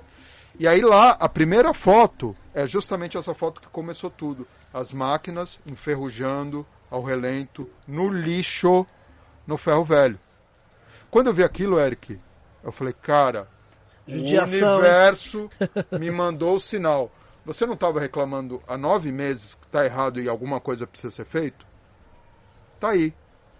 Máquinas. Só que eu, na minha ingenuidade, na minha ignorância na época, eu não tinha noção do que era uma fábrica. Eu sou poeta, músico, DJ, sempre fui correria, sempre fui produtor e sempre gestei o meu trabalho e gestei palcos, eventos, coisas. Sempre fiz muita coisa para dar espaço para os outros. Sim, sim. Porque sempre acreditei nesse caminho coletivo. Você fala, mano, você é uma pedrinha do mosaico. Você não é o mosaico. Você precisa cuidar, você precisa cuidar do seu, você precisa retroalimentar um todo para ter troca, para aprender. Mano, uma hora que eu vejo vocês tocando, eu aprendo coisa pra caralho, velho. Falo, nossa, se eu aprendi um, um truquezinho novo, uma viradinha, nossa, já é um bagulho pro meu leque, já evoluí. Tá lindo. E aí a gente vai trocar de outra coisa. Eu não tenho a técnica que vocês têm, mas talvez eu tenha alguma coisa para trocar com vocês. Claro. E a claro. gente aprende, a gente é irmão, e a gente vai se ajudando e vai subindo junto. É assim que eu Sim. vejo com a vida. E o universo é inteligente. A humanidade, como coletivo, perdeu essa capacidade. Porque a gente foi colocado no planeta, você perguntou de Deus e tal, para não entrar em polêmicas religiosas, porque eu respeito as opções de cada um, até não acreditar numa força maior. Mas o que, que eu acredito? Que existe uma força viva maior que soma tudo, que é inteligente, bondosa, generosa, amorosa e cuidadosa, e que julga você não porque você é preto, branco, porque você está usando Adidas ou Louis Vuitton, porque você tem um milhão de dólares ou nenhum, porque você é homem, mulher ou trans. Graças a Deus eu tive dois pais que me ensinaram a não julgar as pessoas por causa dessas coisas. E a ter uma impressão delas porque, pelo que elas realmente são e como elas agem, e não pela aparência. Né? Então, eu acho, Eric, que pela consciência que eu tinha de querer dar algo para o coletivo, estar realmente preocupado, o universo chegou para mim e falou: Ah, é? Você quer? Então toma chumbo para ver se você vai fazer al- alguma coisa com chumbo. E eu tenho a consci- consciência que eu peguei chumbo e com muito trabalho meu e de muita gente, transformei isso em ouro, que é o que a gente tem agora ali. E o ouro é espiritual, bro. Não é o quanto a fábrica vale do ponto de vista de grana. Isso é para quem gosta de ilusão. Sim. Eu tenho uma máquina, uma sala de corte lá, que vale alguns milhares de dólar. Mas se eu, se eu contar para vocês o preço que eu paguei, vocês caem para trás. E nem interessa. E sabe por quê? Porque eu não vejo nela o valor de mercado que ela tem. Eu vejo nela a possibilidade de ser o negócio que começa a produção da fábrica e a gente precisa fazer música. Sim, sim. Então, como eu me coloco nessa postura de devoto da música e cuidar da música para que a música cuide de outras pessoas e que se eu faço isso a música acaba cuidando de mim, mano, o grande salário que eu recebo da Avenida Brasil é música. É a história que eu estava falando do Igor Muniz, né? E de outras Sim. pessoas que, que eu conheci. Então, sim, man, eu sou um cara que acredita que existe uma força maior inteligente, que o universo é sábio. O universo ele vai te escanear e ele vai te devolver o que você é, o que você vibra, como você age. Ele não vai te julgar porque você é preto ou branco, porque você fuma crack ou você não toma nenhuma droga. Não adianta você ser um cara limpo quimicamente falando e ser um mau caráter. Tem muita gente doida de crack aqui em volta da gente que é muito mais íntegra do que muita gente que não toma nem álcool e que pode estar fudendo as nossas vidas como coletivo, Sim, sim. né? Verdade. Então, o, eu acredito mesmo assim que o universo chegou e falou: Ah, é? Você quer? Então toma aqui a, a encrenca. E aí eu encontrei essas máquinas em estado de chumbo, largadas no ferro velho. E aí eu comecei o processo de construir, reformar, aprender o que era uma fábrica. Eu não tinha noção, Eric, Eu imagino. do que precisava ter para cuidar de uma fábrica. E eu tive que me virar nos 30 muito rápido. Eu tive que aprender muito rápido. Porque você não tem tempo, não tem dinheiro para ficar jogando fora. Você tem que estudar, aprender e, e agilizar e desenrolar. Entendeu? E aí nesse processo, mano, eu fui aprendendo como consertar uma máquina, o que uma fábrica precisa ter. Ah, precisa ter uma caldeira, precisa ter uma galvanoplastia, precisa ter uma sala de corte. Você precisa comprar acetato de algum lugar. A fábrica, você sabe da história do acetato. A, fábrica, a, a Transco Apollo, que é a fábrica fornecedora de acetato do mundo, pegou fogo em fevereiro do ano passado. Você falou pra gente. Cobria 90% do mercado. No Como início é que da gente... pandemia, né? No Isso. início da pandemia. E agora que tá realmente tá faltando para todo mundo, né? O- Pois é. Também porque- devido a isso, né? Porque, então, o próximo vídeo que eu tenho para fazer, eu vou fazer essa semana, É. é como responsável pela fábrica, falando sim, estou aqui para me posicionar. A responsabilidade do que acontece na Avenida Brasil é no meu nome. Está acontecendo tudo isso aqui. Vocês sabem por que está acontecendo? Não é porque eu sou doidão desligado, não é porque eu sou desorganizado, não é porque eu esqueci de fazer alguma coisa, não é porque a gente é incompetente, não é porque a gente não é idôneo, é desonesto. Gente, eu tô todo dia no mesmo lugar, prédio próprio, as máquinas pesam 3 toneladas. Para tirar dali demora, hein? E tô todo dia lá, não tô me escondendo. Sacou? Só que é aquela conversa que a gente tava tendo quando eu cheguei na loja com vocês, mano. As pessoas precisam saber. As pessoas não agradecem quem faz a comida delas, quem planta a comida delas, Eric. Sim, sim. É esse o mundo que a gente vive. Elas não têm nem respeito pela comida que elas comem. Mas você anda, é, tipo, a galera anda reclamando por... por- A galera, o que que tá mano, o acontecendo? povo, o povo, não, tem reclamações. E eu também tenho a consciência que assim, por exemplo, parte, parte da nossa produção se encontra atrasado, inclusive da produção do meu próprio selo. Mas ainda, tá- mas, mas vocês estão trabalhando independente disso. Tamo. Tá atrasado, mas vocês Mas estão. você acha- Mas eu tô falando porque tem lugar que nem tem. não, Tem fábrica Pois de disco é. que nem faz. Tá, tá, Pois tá é. Não tá nem fechada. pegando pedido, né? Então nem pegando vamos, pedido. então vamos falar disso, gente. Para você que ap- é, aprecia e admira a cultura do vinil, para você entender, cada disco que você tem em casa ali foi feito em uma fábrica, foi um trabalho, uma correria, um investimento, tecnologia, compra de plástico, corte de acetato, papapá. O que, que eu penso, man? A gente está num momento onde pessoas estão morrendo, perdendo emprego, fábricas fechando, a Vinil Brasil está viva, está se esforçando para fazer os bons discos que sempre fez. Que é aquela história, man. A gente já tem 400 discos No selo? No Da fábrica. Da fábrica. da fábrica. Fizeram 400 lançados. títulos. 400 Títulos, títulos. Títulos. E é. A gente já deve estar hein? chegando. A gente já deve estar chegando também quase 400 mil unidades entregues. 300 e lá vai alguma coisa, tá? É coisa pra caralho. Caralho. No meio disso tem as os discos que não foram aprovados, parte da produção que é normal numa produção você produzir e perder disco por algum motivo, o disco não se formou direito, o rótulo estourou. Você tem questões, é normal numa produção, né? E eu acho que as pessoas. Cara, é incrível. A gente tá no meio de uma pandemia que deveria mudar a cabeça das pessoas. Para elas entenderem o que é real e valioso na vida. Emergência, gente, é alguém que a gente ama entubado na UTI. O disco que está atrasado, eu não estou me isentando da minha responsabilidade de cumprir os meus acordos que estão atrasados. Mas eles estão atrasados não é por falta de caráter, é, competência ou distração. É o momento que a gente está vivendo. Acordem, gente. Tem fábricas fechando. Grandes montadoras de carro não estão entregando carro porque não tem peça. Grandes montadoras de eletrodoméstico, de televisão. Eu conversei com o Igor, que trabalha, o Igor Muniz, que trabalha numa fábrica na Zona Franca de Manaus, e contei tudo isso para ele que a fábrica está passando. Porque o pedido deles é um dos pedidos que está atrasado. E ele tem um edital, e ele tem que prestar conta. E o que, que eu posso fazer nesse momento? Eu escrevo uma carta e assino, explicando para o seu ed- edital qual é a conjuntura atual, econômica, fabril, comercial do país e do mundo. Eu vou repetir, gente, não é um problema da Avenil Brasil. Não é uma questão da Avenil Brasil. É uma questão de todas as fábricas do mundo. Gente, falta papelão, falta produto químico, falta minério, falta plástico, falta papel. Quando você encontra, se encontrar o prazo de entrega triplicou, o preço triplicou. A matéria-prima que eu uso na fábrica, que custava 7, 8 reais quando eu comecei, agora já tem 40. A mesma matéria.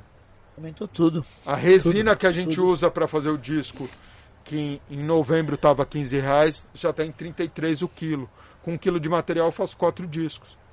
Então a gente está falando que ali o, o, o, valor do disco só do, da resina, do plástico, do material é 8 reais só. Você sabe o que é isso no meio da história? Nada. Começa fábrica, manutenção do prédio, funcionário. Aí começa uma casca... Um, desculpa, uma cascata de fatores. Então, assim, e aí no meio de tudo isso tem gente reclamando por quê? As pessoas querem reclamar, as pessoas e elas têm um direito também de se elas compraram um disco e elas esperavam receber no momento, elas estão no direito delas. Eu não questiono. Agora, se você não tem maturidade para entender que a gente está numa crise, eu não estou falando mais nem de pandemia, porque eu estava conversando isso com os senhores.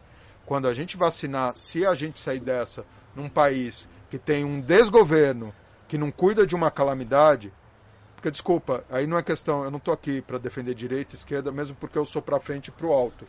Eu não sou em cima do muro nem isentão. Eu tenho uma posição muito firme. Eu acho que você ser político não é você ser partidário. Política é a arte da gente se organizar enquanto coletivo para cuidar da gente humanamente, socialmente, economicamente, para que a nossa vida ande para frente e a gente tenha bem-estar, prosperidade e desenvolvimento. Qualquer coisa dentro da política institucional que não represente isso é uma farsa. É partidarismo, é interesse pessoal, é mau caratismo, é gangsterismo.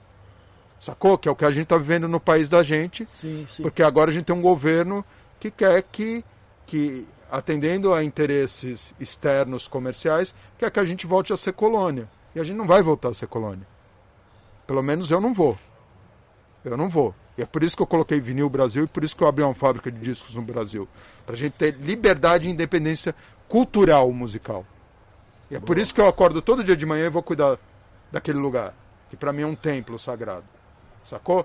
Então, sim, Érica, as pessoas ficam reclamando num, num, momento onde tem um monte de negócio. Cara, como é que tá seu bairro aí? A sua rua? Quantos negócios fecharam no lugar que você mora?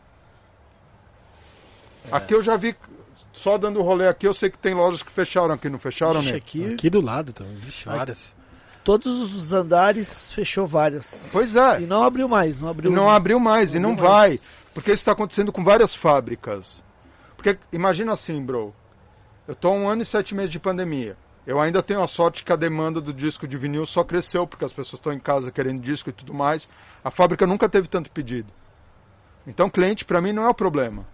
E se você não pode ser empático e você não pode esperar o tempo que demora para se fazer um disco nesse momento agora, de todo o coração, o conselho que eu te dou é não coloque um pedido na fábrica. Não faça o vinil, né? Espere não, voltar ao, é. ao normal. Se você tem um prazo específico, ou se você acha que é um, o cúmulo esperar seis meses no momento onde a economia está destruída, as pessoas não têm trabalho e estão morrendo, não faça. Se você não pode esperar um disco de vinil chegar na sua casa, e porra, mano, eu acho que eu não preciso ficar falando aqui do amor que eu tenho pela parada, né? Uhum. Inclusive eu compro disco de fora e demora cinco, seis, sete meses, um ano para chegar na minha casa.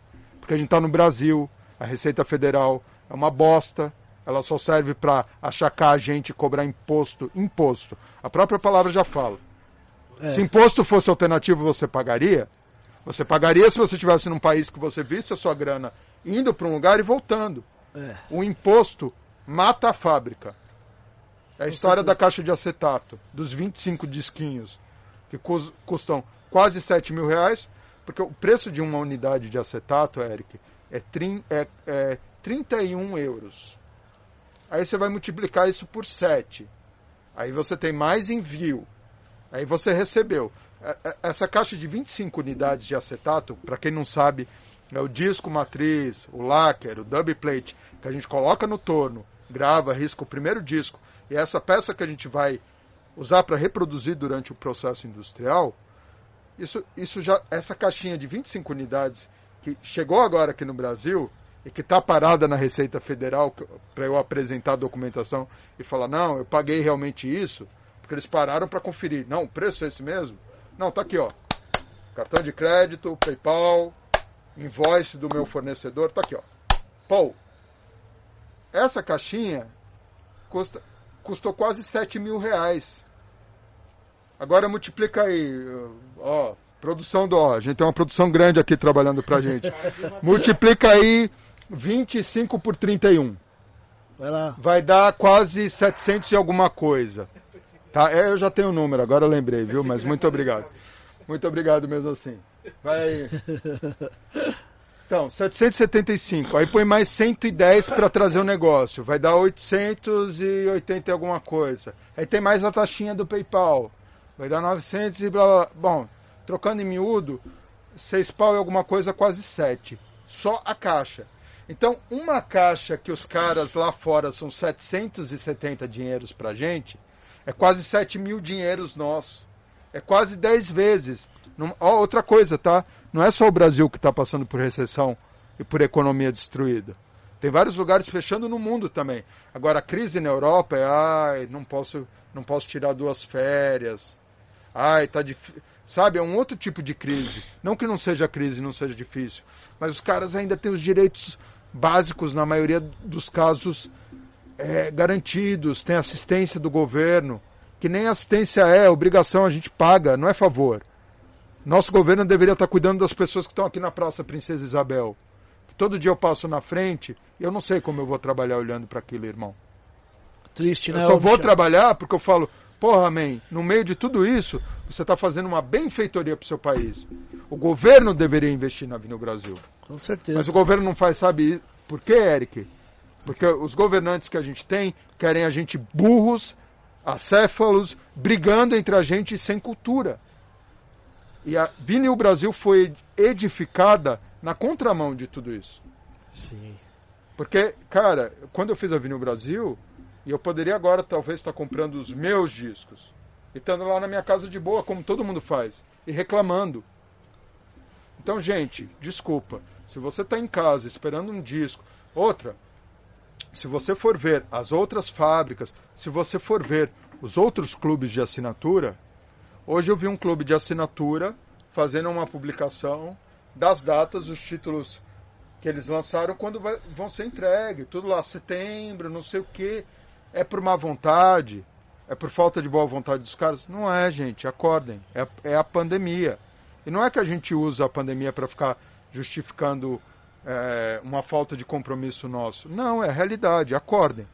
Então, desculpa, assim, ninguém vai morrer porque não chegou um disco de vinil em casa, bro. E vocês estão falando disso de um dos caras que talvez mais ame a parada que se dedica todo dia. A- a- o disco é feito um a um ali na prensa. Vi. É um trabalho semi-manual. É, é um processo muito delicado. Se- Qualquer errinho no processo, no estampo tal, você gasta uma pe- um par de estampo que custa 3 mil reais, você joga fora e faz outro.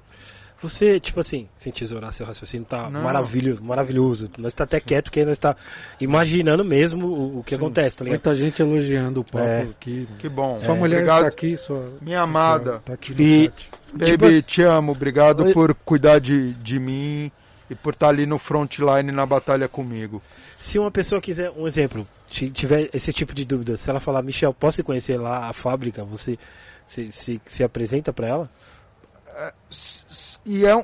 Não, só depois da pandemia, depois do... Sim, aí que tá. Olha Não, que eu, eu falo porque, mano, é... é é mágico, pessoa né? É muito mágico, tá ligado? Não, então, o deixa dia eu que a contar pessoa vê isso, ela vai falar, pessoas. puta, Deixa eu- aquela ideia foi foda do Michel, tipo, É, tem tudo a ver. entendeu? É, é. Cara, olha, Porque eu, imagina. eu me sinto, eu, eu me sinto, nós estávamos sentindo um parque de, de- de- Não, mas Mano, é isso sabe? aí que eu ia chegar. Disneylândia e Fantástica Fábrica de Tipo, Chocolate. a gente, puta, mano, é assim, Não, sabe? mas mano, ó, outro dia conversando, uma história rápida, conversando com um primo meu, que é muito mais velho que eu, meu, meu pai era é, é polonês, né? Meus avós eram polonês e, e eu tinha uma diferença de, ano, de anos do meu pai de 50 anos de idade, né? Então, meu avô lutou na Primeira Guerra no exército polonês, foi tenente, aí eu fico feliz, eu falo, pô, vovô já chutou bunda de fascista, já deu tiro em fascista, entendeu? Não, mano, é legal, tem não, coisas que tem é que legal, ser combatidas. foda-se, né, tem que falar mesmo. Tem coisas que tem, tem, tem que ser combatidas. Mano, eu tenho vários amigos negros japonês. E eu, cara, quando eu olho para você, eu não falo, ah, meu amigo negro. É meu amigo. Sim, sim. Ele é branco, ele é negro, ele é ruivo, ele é gay, ele é transexual. Cara, foda-se. Seja um bom ser humano, seja você, dê respeito, exija respeito. Então eu fico feliz, eu falo, porra, meu avô lutou numa primeira guerra, to, todos os colegas dele de infância, a primeira guerra foi a última guerra assim cruel, guerra de trincheira, Sim. né? Porque depois você começa a ter tecnologia. Hoje em dia é um cara no videogame que aperta um botão e mata não sei quantas mil pessoas e game over. E o cara não se envolve, é asséptico, é frio. A Primeira Guerra foi a última guerra trincheira, baioneta, homem Sim. a homem, avança uma trincheira, volta. Meu avô lutou nessa guerra e sobreviveu. Tomou um tiro, ficou os fazendeiros esconderam ele num celeiro, por isso ele sobreviveu. Todos os amigos dele morreram, Eric. Você imagina o que é você estar tá com seus camaradas e você vê o RM, o Peixão, o Ney sim, sim. morrendo do teu lado para alguém ganhar dinheiro e você tá lá se fudendo? Porque a guerra tem um motivo econômico. Tem uma expressão que é follow the money. É a história da vacina aí, do nosso sim. presidente que ficou pagando de negacionista e, e, e, e com a desinformação matando um monte de gente, e eu espero que ele viva muito, seja punido e pague eu também. pelos crimes, porque morte para ele é pouco. Não, tem que pagar com vida. Sim, em vida, quer dizer, não? Pois é. Então, assim, ele viu tudo isso acontecendo. Quando ele viu que, que ia ter uma outra. Aí, quando ele viu que ia estourar a Segunda Guerra, ele pegou minha família e veio todo mundo pro Brasil. Nossa, gente, eu tô indo longe, né? Voltando, volta aí a linha de raciocínio. A gente tava falando de. Não, não, vai, vai. Que não, mas o que, que a gente tava. A gente tá viajando. Mas pera, é. qual era o mote? Eu me perdi. Qual era o, qual era o mote que a gente tava conversando? Uh, nossa, então. eu me perdi. Não, daqui. É que. Tô falando, eu perguntei se. Se alguém. Se alguma pessoa quiser conhecer esse Avenida Brasil você apresentaria para ela igual você apresenta pra gente, você apresenta para várias pessoas que Agora, vão lá. Não, lembrei a história. Bom, tá falando do meu avô. Meu primo, meu primo me contou, e aí eu tenho um primo que é muito mais velho que eu, que é o filho da minha tia, né? A última vez ele, ele morou um tempo em Israel, tá morando agora na, na Bahia, e aí ele veio me visitar. A gente foi comer numa cantina que a gente costuma comer sempre lá no Bom Retiro, e a gente tava conversando, e no meio da conversa ele vira para mim: Você sabia que vo, o nosso, nosso avô, vovô, que se chamava Michel Nath também, tocava bandolim, era boêmio, né? É, tinha um piano em casa, né? Ari Barroso ia afinar o piano lá do meu avô. Sim, sim. Eles viviam numa época, gente, que o, a, a, maior adrenalina era eles catarem o grupo e irem fazer uma serenata na janela de uma mocinha e o, o, pai da mocinha sair jogar uma água fria ou dar um tiro pro alto. Esse era o maior problema da vida deles. Aqui no tudo isso no Bom Retiro, na Barra Funda, no lugar que eu nasci e que eu montei a fábrica. Bom, ele me contou que vovô tinha uma fábrica de chocolates na Cracóvia, na Polônia. Eu fui pra lá, gente. E aí eu falei, uau, eu tenho DNA original Willy Wonka Style? de fábrica de chocolate, eu falei, nossa, cara, eu sou original Willy Wonka ainda por cima, entendeu? A parada era pra ser, irmão. Não tem como. Era pra ser o Michel. Não, é fábrica de chocolate. Aí, traçando o paralelo para agora pra visita, mano, eu cuido da Disneylândia de quem ama música. Eu cuido da fantástica fábrica de chocolate. Eu só não consegui os Lumpa ainda. Sim, é o que sim. falta pra. Mas é isso. E aí, cara, contar uma história legal da tua pergunta. Mano, eu perdi a conta de quantas eu chamo de volta olímpica. Toda pessoa, todo ser humano que vai lá, que tá de boa e que eu tenho um tempo de atender. Eu já fiz eu duas voltas olímpicas lá. O Ney já fez duas voltas olímpicas. Fiz umas 300. Eu, eu, o Eric, eu, já, eu, fiz nas duas. Peixão que tá aqui. Na, na, outra loja, na outra na fábrica. Outra fábrica e, e agora. Aqui. É. Peixão que tá aqui também do lado acabou de fazer a volta olímpica dele aqui, estamos super parceiro, o cara, Michel, que lindo, pá. E aí, mano, eu tenho tesão. O, eu o, Peixão poder... tá, o Peixão tá indo lá que ele quer que você faça um vinil do Boni pra é, ele sabia, exclusivo. Eu sabia. A gente, a gente vai chegar lá, viu, man? E aí, respondendo a é, sua sabia. pergunta, é. sim, sabe por quê, mano? Olha que louco. É uma fábrica de discos. É a única fábrica de discos de São Paulo É uma das duas, três únicas que tem na América Latina. México não tem fábrica. Colômbia não tem fábrica.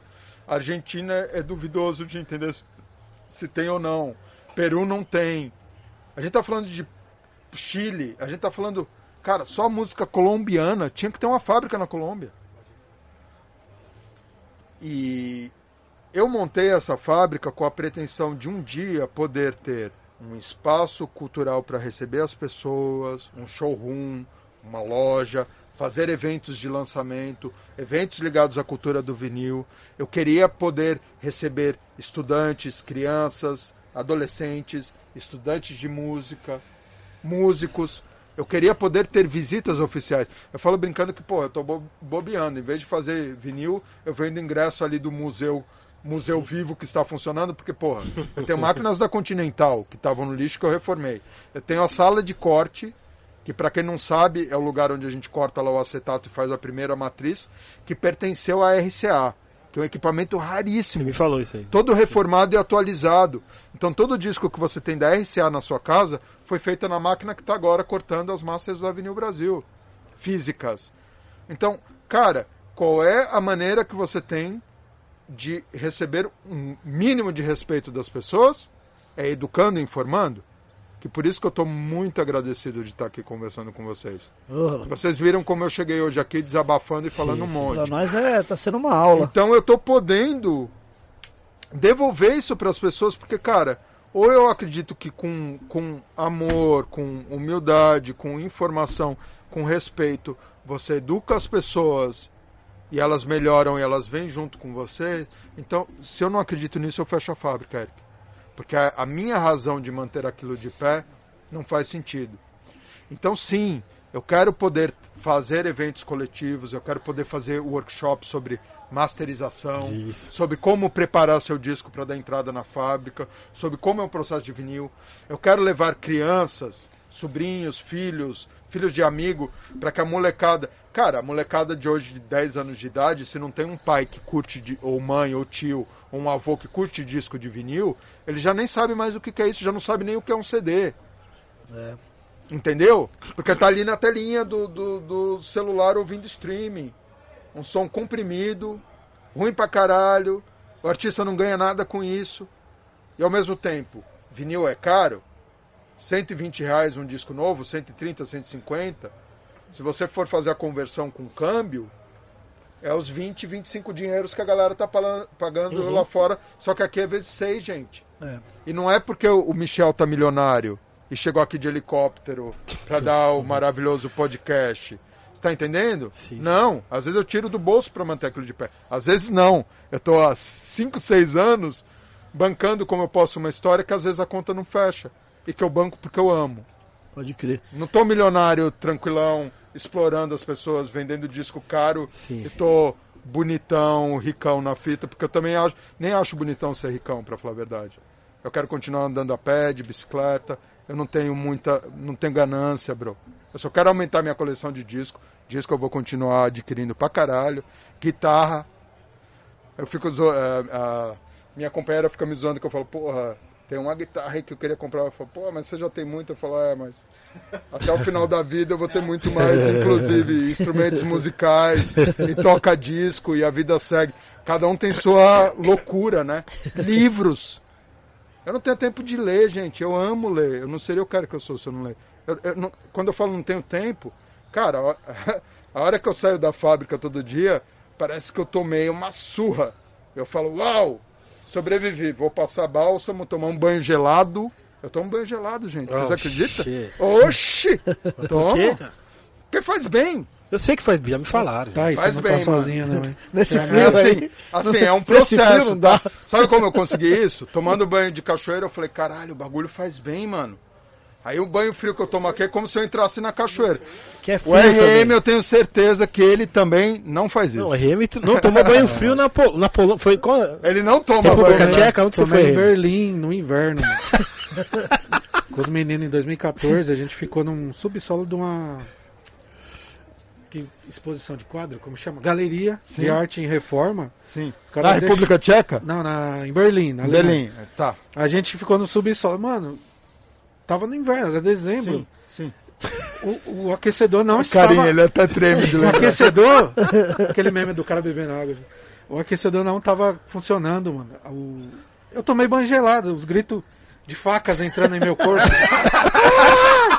É. Eu falei, eu três dias sem banho, eu vou ter que tomar Ó, banho, mano. Eu também, eu também, por Só eu uma, também. eu também por uma situação que não vem muito ca- ao caso, eu estava hospedado na casa de uma pessoa e foi uma, uma bad trip esse momento da minha vida. Eu estava em 2008 em turnê, tipo, viajando pela, pela Europa. Foi, foi a maior turnê que eu fiz como DJ. Passei por vários países, toquei em vários lugares. E quando eu, eu cheguei na República Tcheca, tava um frio também do caralho e tal. E cara, né, brasileiro, índio, né, gosta de água, né? Graças a Deus que a gente tem essa origem indígena, toma banho, acha legal Sim. tomar mais de um banho por dia faz quente. Eu tomava um banho por dia. E aí as pessoas vinham me tesourar falando, mano, você tá tomando muito banho. Você demora demais, você fica cinco minutos no banho e toma todo dia, mano. E aí, puta, maior situação, eu acabei. Puta, a situação nesse lugar que eu tava tava tenso, eu acabei ficando doente por causa dessa opressão, várias coisas. E aí eu cheguei. eu- sabe aquela expressão de tomar um banho tcheco? Porra, mano, eu cheguei nesse momento que eu tive que tomar esse banho tcheco aí de lavar só o essencial, porque eu sou Gente. limpinho. Não, foi uma história, mas estamos aqui, estamos aqui vivo. Voltando para tua pergunta, sim, cara. Quero receber gente. Aquilo lá não me pertence, eu só cuido. Então eu quero cuidar e quero abrir e poder receber as pessoas, porque se você não mostra para elas e não educa, elas nunca vão te respeitar. Só que olha que loucura, gente.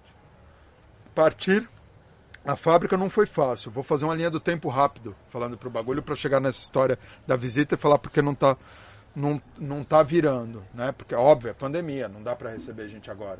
Mas olha que louco, gente. Em 2014, em outubro, eu encontro as prensas no ferro velho, ok? Não tenho experiência nenhuma de fábrica. Não sei como uma fábrica funciona. Tive que correr estudar pra caralho, procurar pessoas que são de fábrica, que trabalharam em fábrica de disco, para começar a aprender. Começo a aprender o básico. Monta a primeira Avenida Brasil, mudo para o lugar que seria a primeira Avenida Brasil em agosto, em agosto de julho, agosto de 2015, tá? Fico um ano para montar a primeira fábrica do nada, com máquinas que estavam no lixo, para começar a fazer discos em do- meio junho, julho de 2016. Parto a fábrica com uma série de problemas e questões de não tem, não tem quem forneça plástico no Brasil, não tem quem faça um molde, não tem uma série de coisas ali ralando. E mesmo com todas as dificuldades, os primeiros discos que saem da fábrica já saem ok. O primeiro disco que eu fiz na fábrica, que é o meu disco, que é o Solar Soul, gente, olha que legal, olha como a vida do, do vilionário, né, eu sou vilionário, empresário, você não me apresentou direito, Ed. Você sempre me apresenta errado, mano. É empresário, vi, multivilionário. Que cara que você conhece que é bilionário? O Ney é bilionário, né? O acerto que ele tem aqui. Mas bilionário é pouco, né, man? Você não tem muito bilionário por aí. Então eu sou um empresário bilionário, né? Cara, quando a gente. O primeiro disco que eu fiz foi o Solar Soul. Pra partir a fábrica pra testar. Eu falei, vou começar testando com o meu. Perdeu muito alguns vinis assim, o... Muito! Quando- Pra caralho! Sério? No começo da fábrica, inclusive. Ainda bem que era o seu, né? Se fosse de algum. Não, mas nesse começo da fábrica, porque, puta, a gente produzia disco, aí É. a gente empilhava 100 discos. A gente não sabia que você tem que colocar separador entre o disco de metal, É, porque o que, que acontece, gente? Quando você prensa o disco, ele, ele. Imagina assim, o plástico é super rígido, tá? Para você poder prensar ele, você tem que esquentar. Você faz ele virar quase como se fosse um caramelo, uma bala de puxar. Aí você coloca esse, esse disco, esse bolinho ali na prensa, fecha, prensa o disco, o disco está pronto. A chapa está quente, o material está quente. Nesse processo que fechou e que for, fechou, formou, no- dentro do molde entra água fria, dá um choque térmico. Se não rolasse esse choque térmico, você ia tirar uma panqueca Pode crer. do negócio. A hora que você tira, ele está sólido, mas ele não esfriou totalmente. Porque você precisa tirar a rebarba, certo? Sim. O disco vai sair meio morno. Ele não esfriou e não formou total. Se você empilhar 100 discos, quando você chegar no outro disco, tá tudo empenado por causa do peso. A gente já perdeu pilhas e pilhas de disco no começo porque eu não sabia disso, gente. Até chegar, Meu... na, até chegar na perfeição, perdeu ah. bastante, Michel. Perderam bastante vinil? Perdeu algo significativo. Eu não sei se dizer bastante ou muito, mas, porra, foram, foram alguns discos. Aí você começa a se ligar, você fala, não, não posso deixar assim. E você vai aprendendo, porque você não Sim. tem dinheiro para ficar jogando fora. Ainda mais no Brasil. E a, a matéria-prima também, para é, chegar, né? Gente, desculpa eu decepcionar vocês, mas eu não sou multimilionário nem bem nascido no sentido assim que tinha eu tinha uma herança para torrar tentando ligar a Vinil Brasil. Não, gente. É meu dinheiro, muita ajuda da minha família, muito empréstimo em banco e trabalho, viu? Muito, muito trabalho, muito, muito, muito, muito trabalho. E, e, a gente viu, né, Eric, quando a gente vai lá na fábrica, é todo mundo trampando, é a correria. É, o tempo todo, tá é. todo mundo cansado, gente. É. Imagine assim, a gente é humano, a gente também tá um, um, um ano e sete meses no meio de uma pandemia, trampando todo dia, não saindo, cansado, tendo uma série de problemas. Então o que eu peço a você que ame vinil, ame a fábrica que te ama e faz disco para você, respeite. A gente tá lá por amor, seja empático. Troca uma ideia com seus camaradas. Não, mano. Os caras estão lá no Mocorre trampando. Pra gente poder ouvir um disco em casa. Porque a gente ama, respeita e considera. E aí, Eric, fechando rapidinho essa linha do tempo, partimos em 2016. O primeiro disco que eu fiz foi o Solar Soul. Sim. O Solar Soul que eu fiz na fábrica, que eu não completei a produção, que era isso que eu ia falar. Gente, eu ainda não fiz meu disco na minha própria fábrica porque eu estou o tempo todo correndo para atender cliente, fechar a conta. Porque não adianta ter a fábrica, eu tenho que ter dinheiro para bancar minha produção. Uhum. E aí, com todos os, problemas que eu sempre tive para cuidar da fábrica, meu disco vai ficando para o fim da fila, sempre. Sim. Porque eu estou sempre tendo que ter alguma coisa para entregar e preciso de dinheiro e fechar a conta. Mas foi o disco que partiu a fábrica e eu fiz questão que fosse, porque eu falei, bom, se tem um disco que eu conheço, é o meu. Vamos prensar o meu e ver como fica. E aí, sabe qual é o resultado? No susto, sem o plástico adequado, com um monte de coisa para ajustar, começando uma história que a gente não tinha maturidade, com um monte de coisa não montada da maneira que deveria. O, o, os poucos Solar Souls que eu fiz nessa primeira prensagem, que é uma meia dúzia, dez, eles são melhores do que o disco da melhor fábrica do mundo. O melhor, a melhor fábrica do mundo, que é o disco, a edição tradicional que eu tenho, eu dou uma nota 7, 7,5. Sabe o que é isso? É ok, é um disco bom, não um disco fodão, é um disco bom, passa. O disco da Avenida Brasil eu dou 9. Esse primeiro disco. 10 é a perfeição. Sim. Por que, que eu dou 9? É técnico, gente, não é gosto ou não gosto. Você vai ter mais volume, melhor equalização, melhor corpo, melhor definição, melhor nitidez. Então, quer dizer, a fábrica partiu no susto, sem estrutura, com um monte de problema, já fez um disco melhor que da melhor fábrica do mundo. Eu tenho isso, eu provo. Sabe como? Tecnicamente. Eu ponho um disco num toca-disco, ponho outro no outro, ligo e falo, escuta aí, qual que é o melhor? Você não precisa ser especialista, é só prestar atenção. Qual que soa melhor? Então, quer dizer, a Vinil Brasil já começou com o meu disco sendo feito melhor do que a, a maior fábrica do mundo. Legal. No susto. E depois disso, gente, tudo que a gente fez, a gente, a gente é perfeito? Não. Eu também não conheci, eu não conheci ninguém até hoje que seja perfeito e nenhuma fábrica. Porque as pessoas não entendem que a Volkswagen tem recall. Sim. Que qualquer fábrica grande de produção tem recall. Dos 400 discos que a gente tem até agora, a gente teve 4 recall. A gente está falando de 1%. Sabe o que, que é isso? É nada, é pouco pra caralho. Só que esses quatro discos custam muito. Porque é, a, é o, a galera que está esperando para atacar pedra, ou a galera que não tem o que fazer, um terreno para carpir, ou gente que não gosta da Avenida Brasil por algum motivo, ou porque não gosta de mim, ou porque acha que deveria estar no meu lugar. Queria ver você uma semana no meu lugar, que acha que deveria estar no meu lugar. Quanto tempo você ia durar não, um bonitão? dia só, não precisa ser uma semana. É, não, não, não, não. eu colocaria um mês ou um ano. Não, vamos morrer. Sabe? Então, Dez minutos já, não quero mais, Michel, não quero mais. É, é, mas e o que, que rola, gente? Cara, assim, somos perfeitos? Não. Tivemos problemas? Sim. Pontualmente temos problemas? Agora, a gente está falando de quase 400 discos com um nível de qualidade e de excelência muito alto, sim. E não é minha opinião. É análise técnica. Uhum. Ouve e fala. Ó, tô em dois discos aqui que, nossa, assina embaixo. Quero ver. Desafio. Me prova que esse disco é ruim. O disco do Taíde. Me prova que o disco do Zafka é ruim. Ouvido Taíde. Taíde, peço licença para se você estiver aí ouvindo, vocês fizeram essa semana o podcast com o Taíde e com o KLJ, né?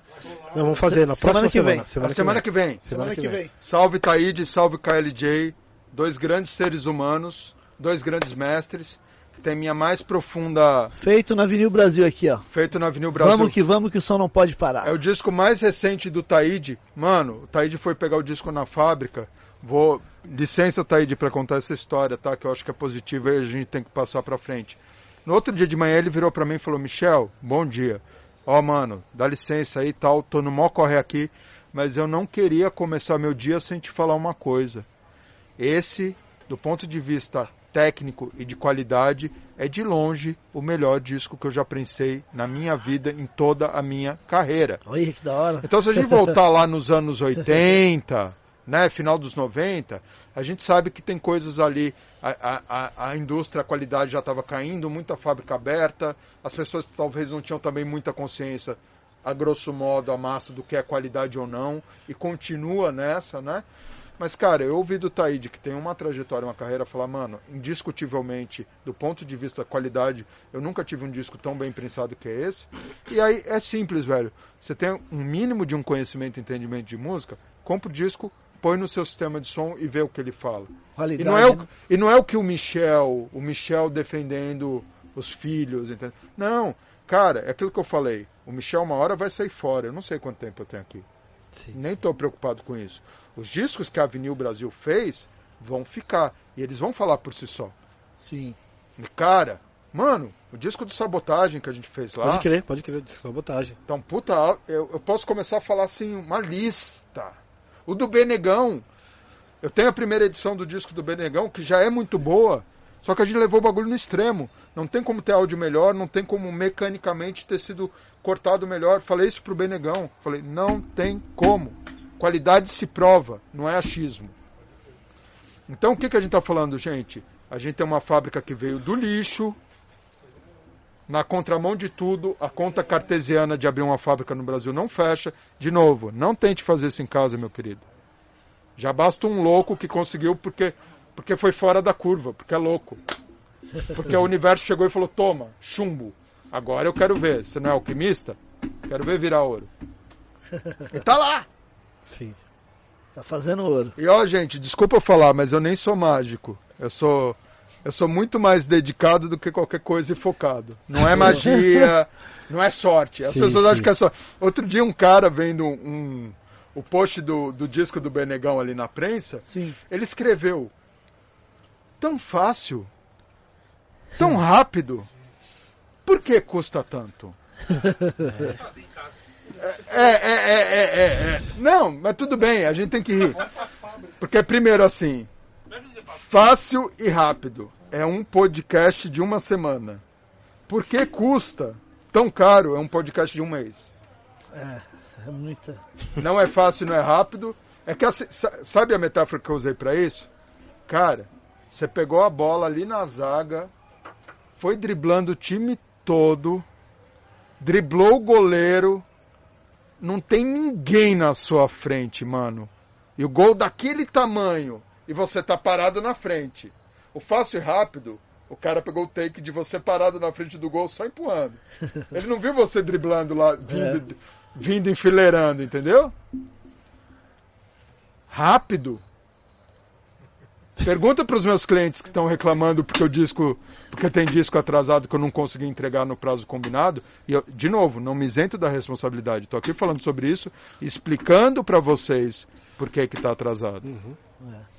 Pergunta para eles se foi rápido, porque eles têm seus compromissos. E gente, peço desculpas aqui, tá?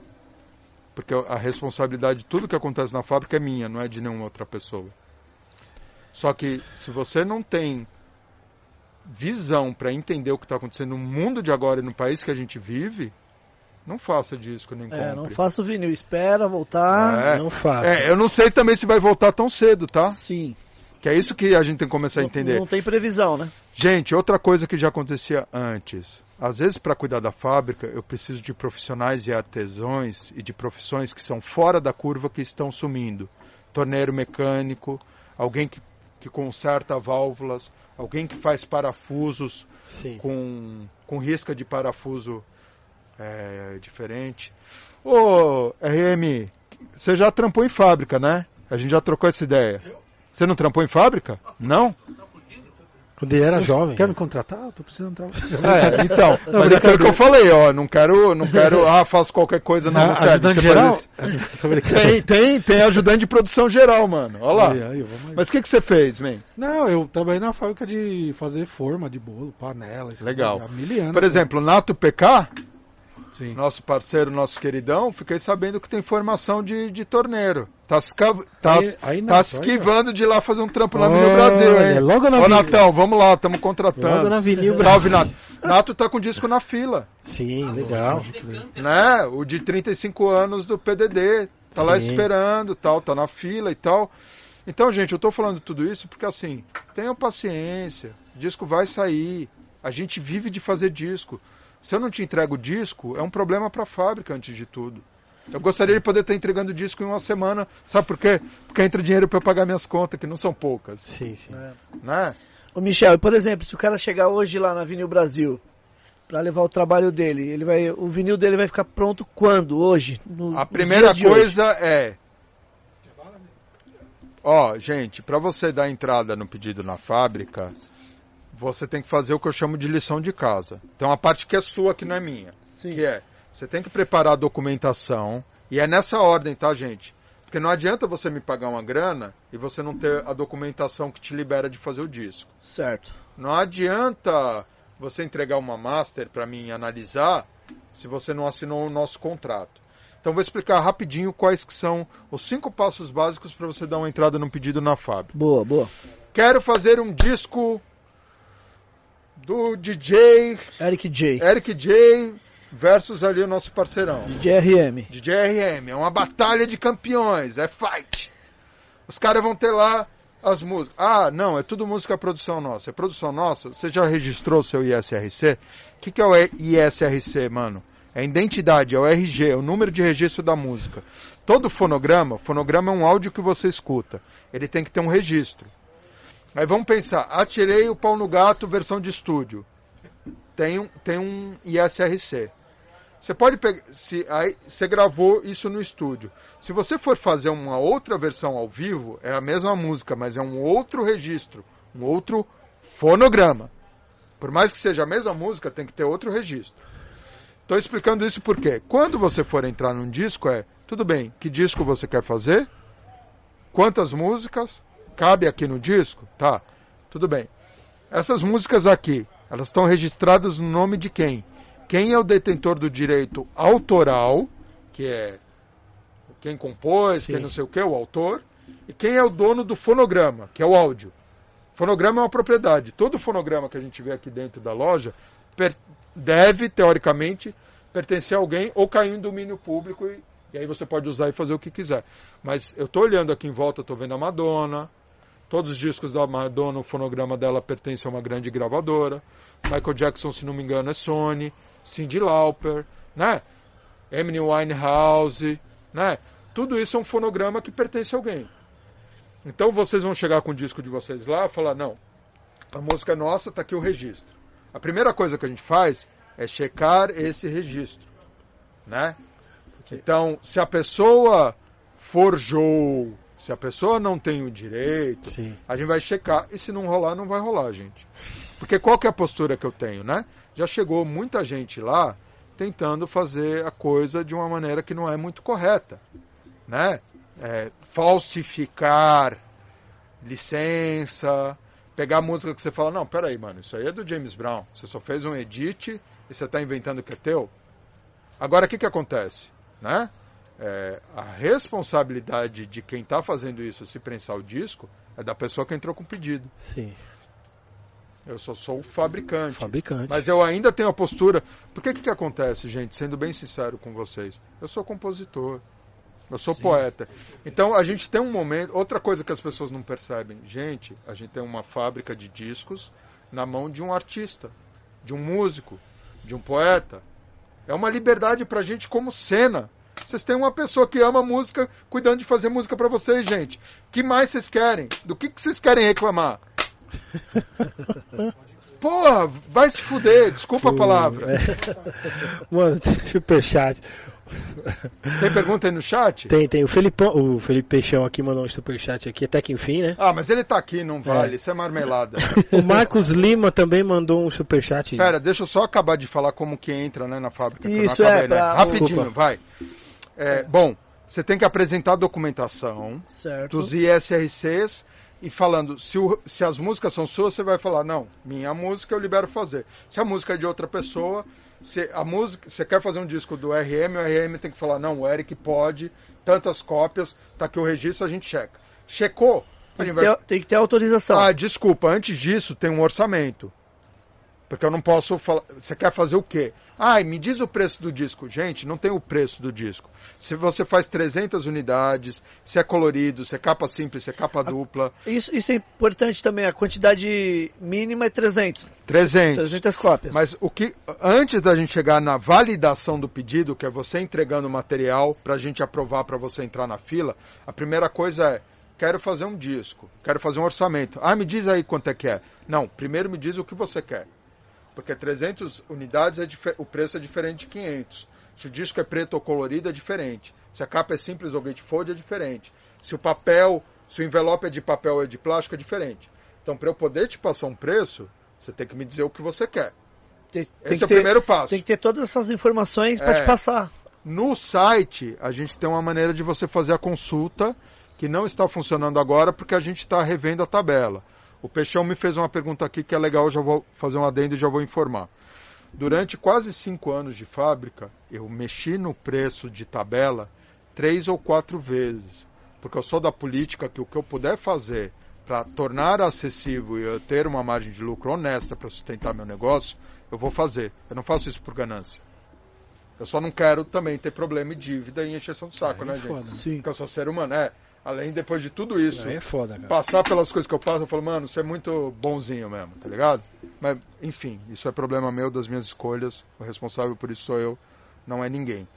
Mas, gente, olha que loucura. Durante quase cinco anos de fábrica operando, eu mudei de preço três, quatro vezes. Esse ano, eu mudei de preço no começo do ano, mudei de preço dia 10 do 5 agora, estou no momento que eu não estou passando preço para cliente, porque eu estou tendo que refazer, por quê? Porque tudo sobe todo mês. E eu não sei se o preço que eu estou vendendo meu disco agora, daqui seis meses se sustenta. Mas eu tenho que seguir de alguma maneira e tocar a história para frente. Olha o momento louco que a gente está vivendo. Para você ficar reclamando aí no sofá da sua casa. Né? então, assim, gente, o preço esse ano mudou três vezes. E eu estou trabalhando com preços que eu tinha lá atrás, que está sendo difícil de fechar agora porque tudo subiu. Ainda estou trabalhando com essa condição, tendo atraso de entrega, aumento de preço, preço de cliente que talvez não fecha o negócio porque a gente está nessa loucura. Olha a loucura que está sendo cuidar de uma fábrica de cultura no Brasil agora. Nunca foi fácil, tá? Agora tá foda. Foda. E aí, bom, você recebe um orçamento e você aprova. Ah, beleza, é isso que você quer fazer? Então vamos lá. Agora é- já aproveita o orçamento, Ney. Sim. Agora é a tua lição de casa. Eu preciso da documentação, que é o ISRC dizendo quem é o dono e de quem pertence o fonograma. A gente vai checar. Tudo ok? Tudo ok. Beleza. Enquanto isso rola, você não entrega master, não entrega arte de. Não adianta a gente an- analisar master se você não pode fazer o disco, certo? É. Não adianta eu fechar com um contrato com você de uma coisa que você não pode fazer. Então, liberou, próximo passo é assinamos um contrato com a condição: olha, eu vou fazer tantos discos, assim, assim, as garantias técnicas são essas, o prazo de entrega é essa, você vai pagar assim, pagar assado. A gente assina o contrato. Durante a pandemia foi legal porque a gente aproveitou para arrumar a casa também. Então, por exemplo, essa parte burocrática, a gente agora é assinatura digital. Você entra lá, lê o contrato em dois cliques. Em um minuto você assinou o contrato. Você não precisa ir em cartório, nada disso e tal. Assinamos o contrato. Assinou o contrato, você vai dar entrada no pagamento do seu pedido, que geralmente é 50% do valor do pedido. Certo. Pagou? Muito bem. Documento, contrato, pagamento. Me envia agora master para vinil. Isso é um capítulo à parte, daria um outro podcast. Mas, gente, esse, eh, hoje eu estava conversando com o meu diretor de fábrica, que ele estava conversando com o masterizador, que ele mandou a master do Spotify. E a gente falou, não. Entenda você que está me ouvindo. Masterizar é preparar um áudio para uma plataforma específica. Pro vinil. Existe uma master para CD, uma Isso. master para. O que, que é masterizar? Cada suporte técnico, seja um streaming, um MP3, um CD ou um vinil, ele tem exigências técnicas. Você tem que Sim. preparar o som daquela maneira. Corta determinada frequência, é, grave no vinil de uma determinada região tem que ser mono. Você tem que tomar cuidado com a abertura de pan de estéreo ou posicionamento de estéreo, senão você tem cancelamento de fase. Você tem sons batendo junto que se anulam, porque Sim, o corte sim. é analógico, a cabeça de corte ela funciona com direita e esquerda, e se bater junto, você cancela a frequência e não sai som. Sim, você tem cancelamento de fase. Então, moral da história: se você vai fazer um disco de vinil, você tem que procurar um profissional de masterização que vai preparar seu áudio Para o suporte vinil. vinil. Entendi. Aí você vai mandar isso pra gente. Parte gráfica, mesma coisa. Você vai receber os templates, os arquivos padrões de grid da Vinil Brasil, que é onde você tem que ajeitar o desenho da tua capa, ajeitar o desenho do teu rótulo. E aí você vai mandar essas duas coisas pra gente e a gente não vai sair fazendo. Porque se isso estiver na resolução errada, se a master estiver errada, às vezes você nem corta. Sim. Só que o que eu estou querendo dizer é que, primeiro, pro bem ou pro mal, a responsabilidade do disco que sai lá da fábrica é nossa. Sim, sim. Então, assim, se eu tenho uma super fábrica que prensa discos de qualidade, com alto padrão de qualidade, se eu pegar um arquivo com uma, uma bosta, eu vou prensar uma bosta com alto padrão de qualidade. Vai ficar uma bosta. Sim, sim. É uma bosta com super definição, digamos assim. Perdão, com perdão da palavra. Um Wave é um MP3 convertido em Wave, né? Que os caras falavam isso É, pra mim. é, é, é. Vai ficar um lixo É, a mesma coisa. pesado. Você tem que colocar 300 dpi na tua capa e no teu rótulo. Se tiver 100 dpi, você só vai imprimir com resolução o bagulho todo granulado. Sim. Chegou hoje uma prova de material, onde a capa estava legal e o, o, o encarte estava meio granulado. Aí o, o meu atendimento veio me perguntar, Michel, é assim? Eu falei, não sei. Volta no cliente, vê- checa o arquivo e vê se está certo. Meu diretor de fábrica estava conversando com o masterizador que enviou um negócio pra gente. Ele falou, ah, é a master do Spotify. Eu falei, ah, então, Houston, we have a problem. É. Não vai Saca? rolar. É, é, não, Não vai, vai rolar. rolar. Não vai rolar. E aí o que, que acontece, gente? Eu tô falando tudo isso para vocês entenderem. Tem a parte burocrática do processo, que é documento, contrato e pagamento. E aí, a partir do momento, ok, temos um acordo, agora vamos começar a trabalhar. Me manda o material. A Vinil Brasil pega o material e sai fazendo? Não. A gente tem um departamento de áudio, de consultoria, um departamento gráfico. O que, que é isso, gente? São técnicos, ou de áudio, ou de gráfica, que vão ter um olhar técnico do material que você está entregando. Não é gosto, não gosto. Ai, não, passa aí porque o cara é amigo do Michel, tem que passar. Não, não, não, não, não. Não é pessoal, é técnico. Dá para fazer com isso ou não dá? Porque se eu colocar algo ruim na praça, ninguém vai falar a master é do Spotify, a definição tá ruim. Porra, mano. Foi a Vinil Brasil. Olha esse disco aí da Vinil Brasil. É a Vinil E Brasil. a única coisa que a gente tem é o nome da gente a zelar. Tá não certo. é? Sim, sim, sim. Então, para você fazer um disco na fábrica, você tem que ter um mínimo de qualidade standard Sim. para o teu pedido andar para frente. E aí depois disso, oh, beleza, teu áudio está aprovado, tua parte gráfica está aprovado, você aprovou os cinco itens: documentação, contrato, pagamento, master para vinil, gráfica. Aí você recebe aquele e-mail tão esperado. Parabéns! E aí quanto demora isso? Depende da capacidade do Ney que está entrando com pedido de ser agilizado. Eu já vi gente que demorou mais de um ano para concluir essa história. Eu já vi gente fazendo isso em três dias. Sim, Isso entendi. depende de ter na mão. Ah, é um disco que tem que tem que pedir autorização de um monte de gravadora diferente. O cara fica lá um ano e não consegue. Então tem vários casos. Mas essa etapa depende muito mais do cliente do que da gente. Certo. Quando foi aprovado, A fábrica funcionou muito tempo com um prazo que era de 60 a 90 dias, com atrasos pontuais. Eu acho que atrasos a gente tinha um. Agora com a pandemia, esse gráfico é óbvio que subiu, mas em períodos de normalidade, porque nunca foi normal fazer disco no Brasil, mas de uma certa estabilidade, a gente tinha 5% de atraso. E aí, esse 5% é aquela história que eu te falei. Ninguém quer saber dos 390 discos impecáveis, ou impecáveis não, porque ninguém é impecável, mas muito bons que a gente fez. As pessoas vão falar dos quatro que não estão legal. Sim. Atraso é a mesma coisa. Mano, é 5% de atraso. Não, a Avenida Brasil está atrasando, a Avenida Brasil não tem problema. Aí você fala, porra, tem problema? Você já visitou a Avenida Brasil? Você ficou um dia lá? Não, problema a gente tem desde que eu comecei. É. Tem aquela música do James Brown, Problems. Porra, é o looping, entendeu? Só que eu falo, tá, tem um problema, mas tô trabalhando e tô. Eu acho que o importante é você ter boa vontade de ser correto. Cara, eu não sei se o Ice Blue tá ouvindo a gente, se tiver uma benção, né? Mas eu vi o Blue fez 50, né? É isso aí, né? A galera toda virando preto velho, mestrão. É, num mundo que que faz o que faz aí com o nosso povo, né, man? É uma benção, né? Sim. Sim Imagina claro. a gente batendo um papo daqui 40 anos, né, Eric? Ah, Avenida Brasil, eu lembro na pandemia, né? Tava puxado, né? É, melhorou um pouco, mas continua puxado, hein? né? Mas eu, eu, eu, eu ouvi o Blue esses dias fa fazendo um vídeo que foi um passe para mim. O Blue fala pouco, né? Ele é inteligente, ele fica só, só fitando as coisas. E ele virou e falou um negócio mais ou menos assim. Falou, mano, você tá fazendo o seu melhor? Você tá.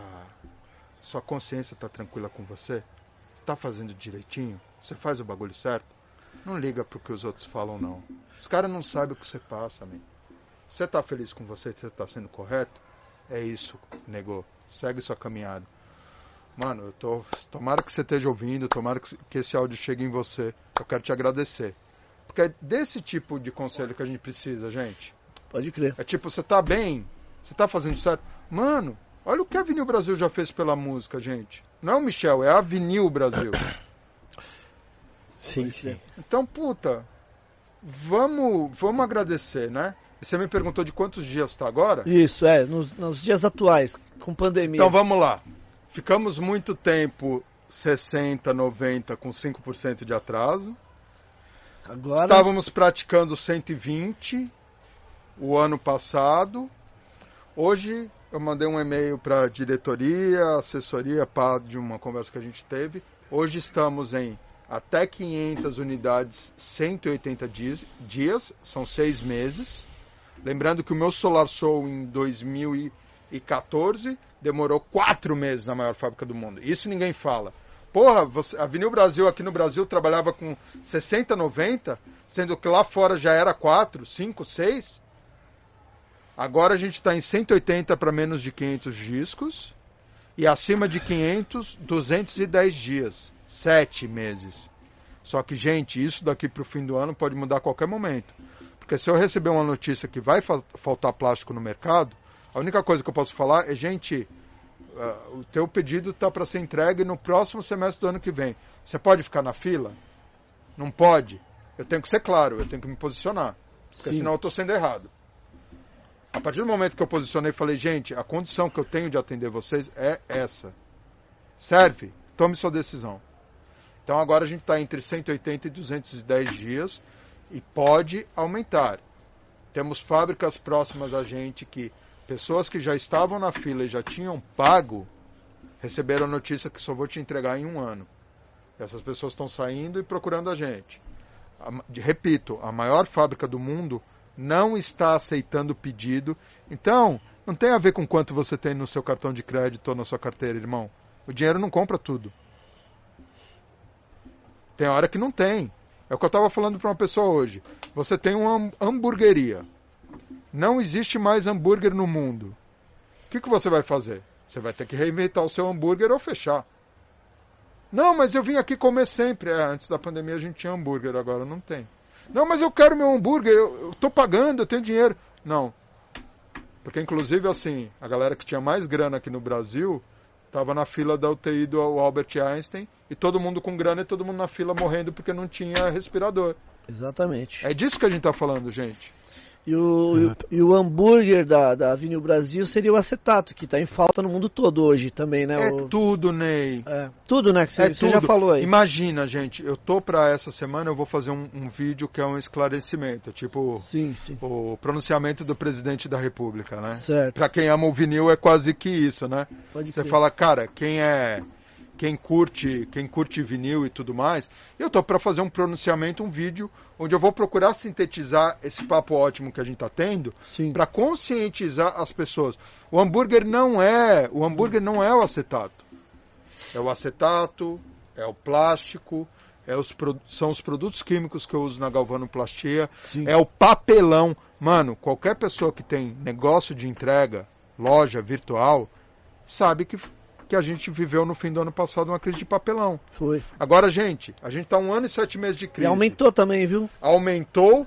Mano, antes o meu papelão, quando eu, quando eu pedi a embalagem de papelão para a gente acondicionar para fazer entrega para o cliente, que é o final, o fechamento da história, demorava de 7 a 10 dias por um preço X.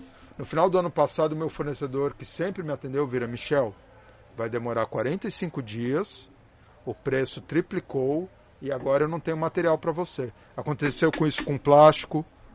E aí como é que eu faço com os pedidos que estão na fila? Porque eu não previ que isso ia acontecer, gente. E nem foi descuido meu. Ou falta de responsabilidade de organização. É Sim. crise. Sim. Falta. Então, desculpa. Se você está na fila esperando, você tem que entender isso e ser empático. E passar isso para o teu, teu público, teu consumidor. Não tem outra op- opção. E se as pessoas querem ficar putas, elas que fiquem.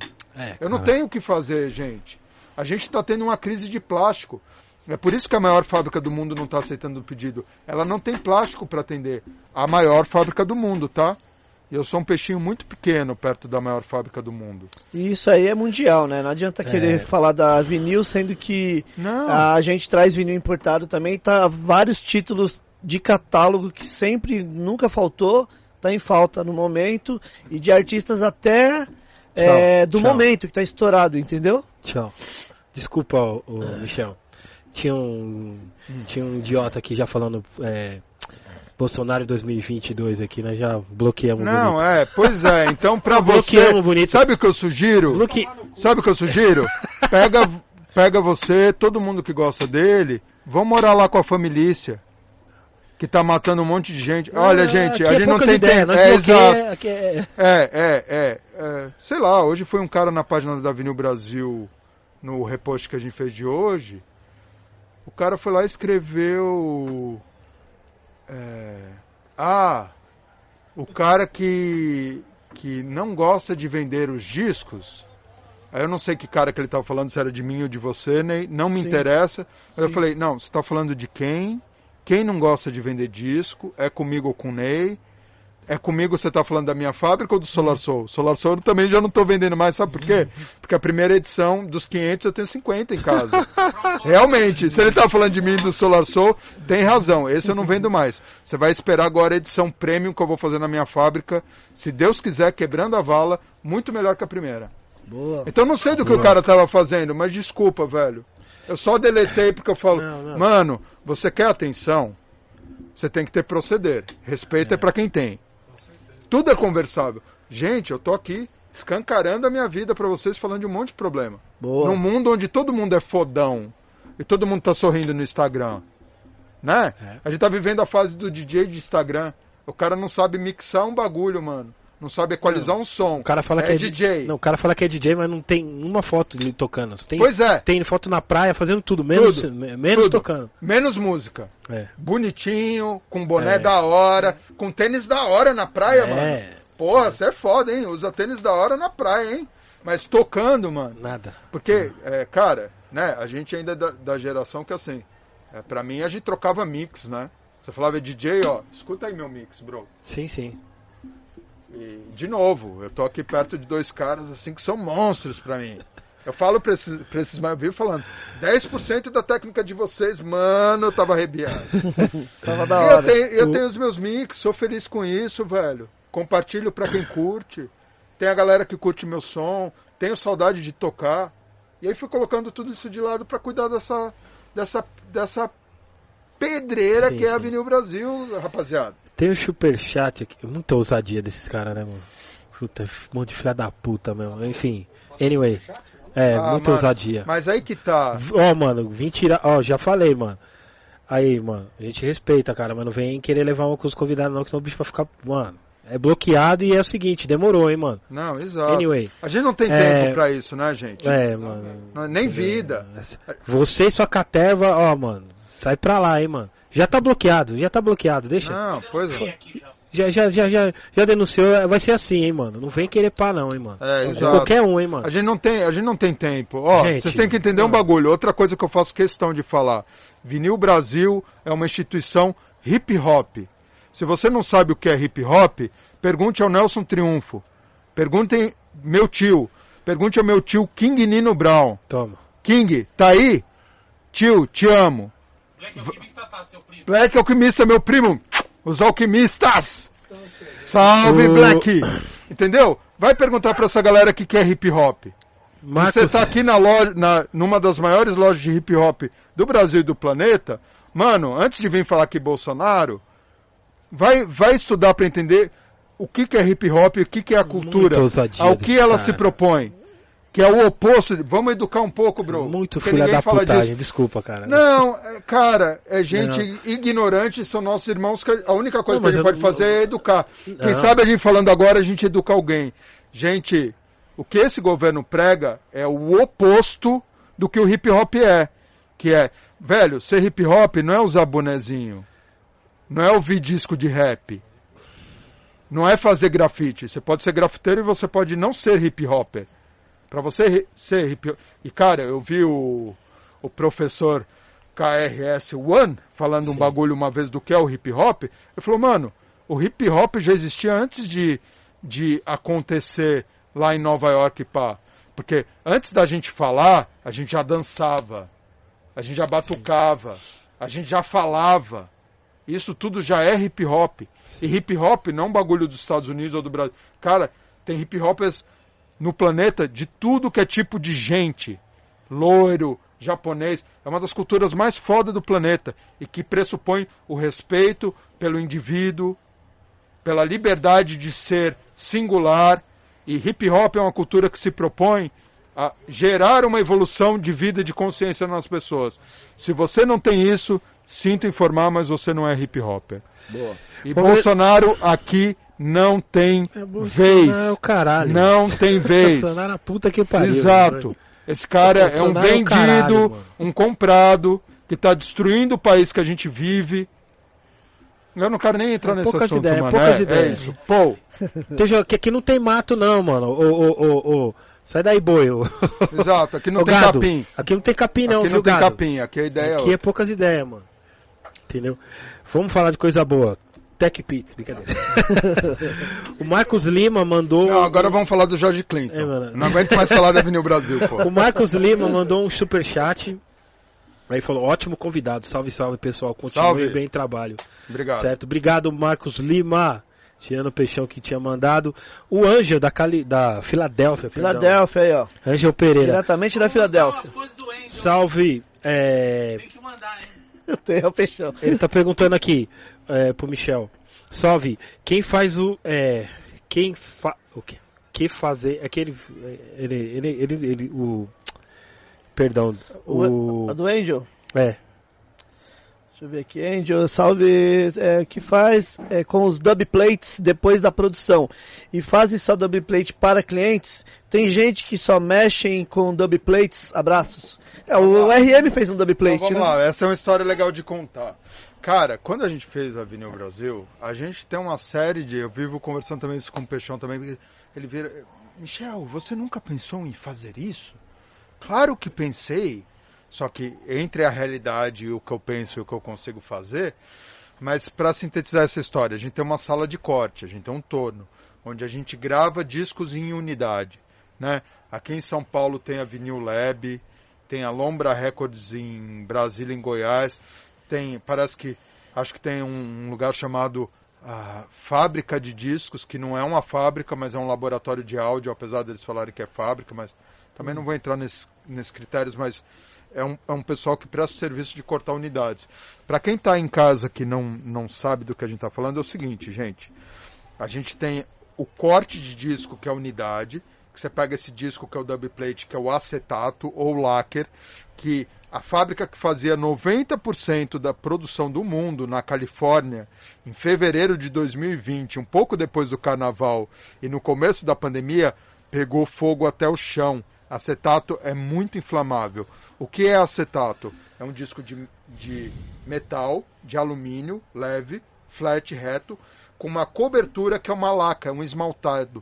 Muito parecido com esmalte de unha. Esse material é mega inflamável. A fábrica Nossa, em 15 minutos pegou fogo até o chão.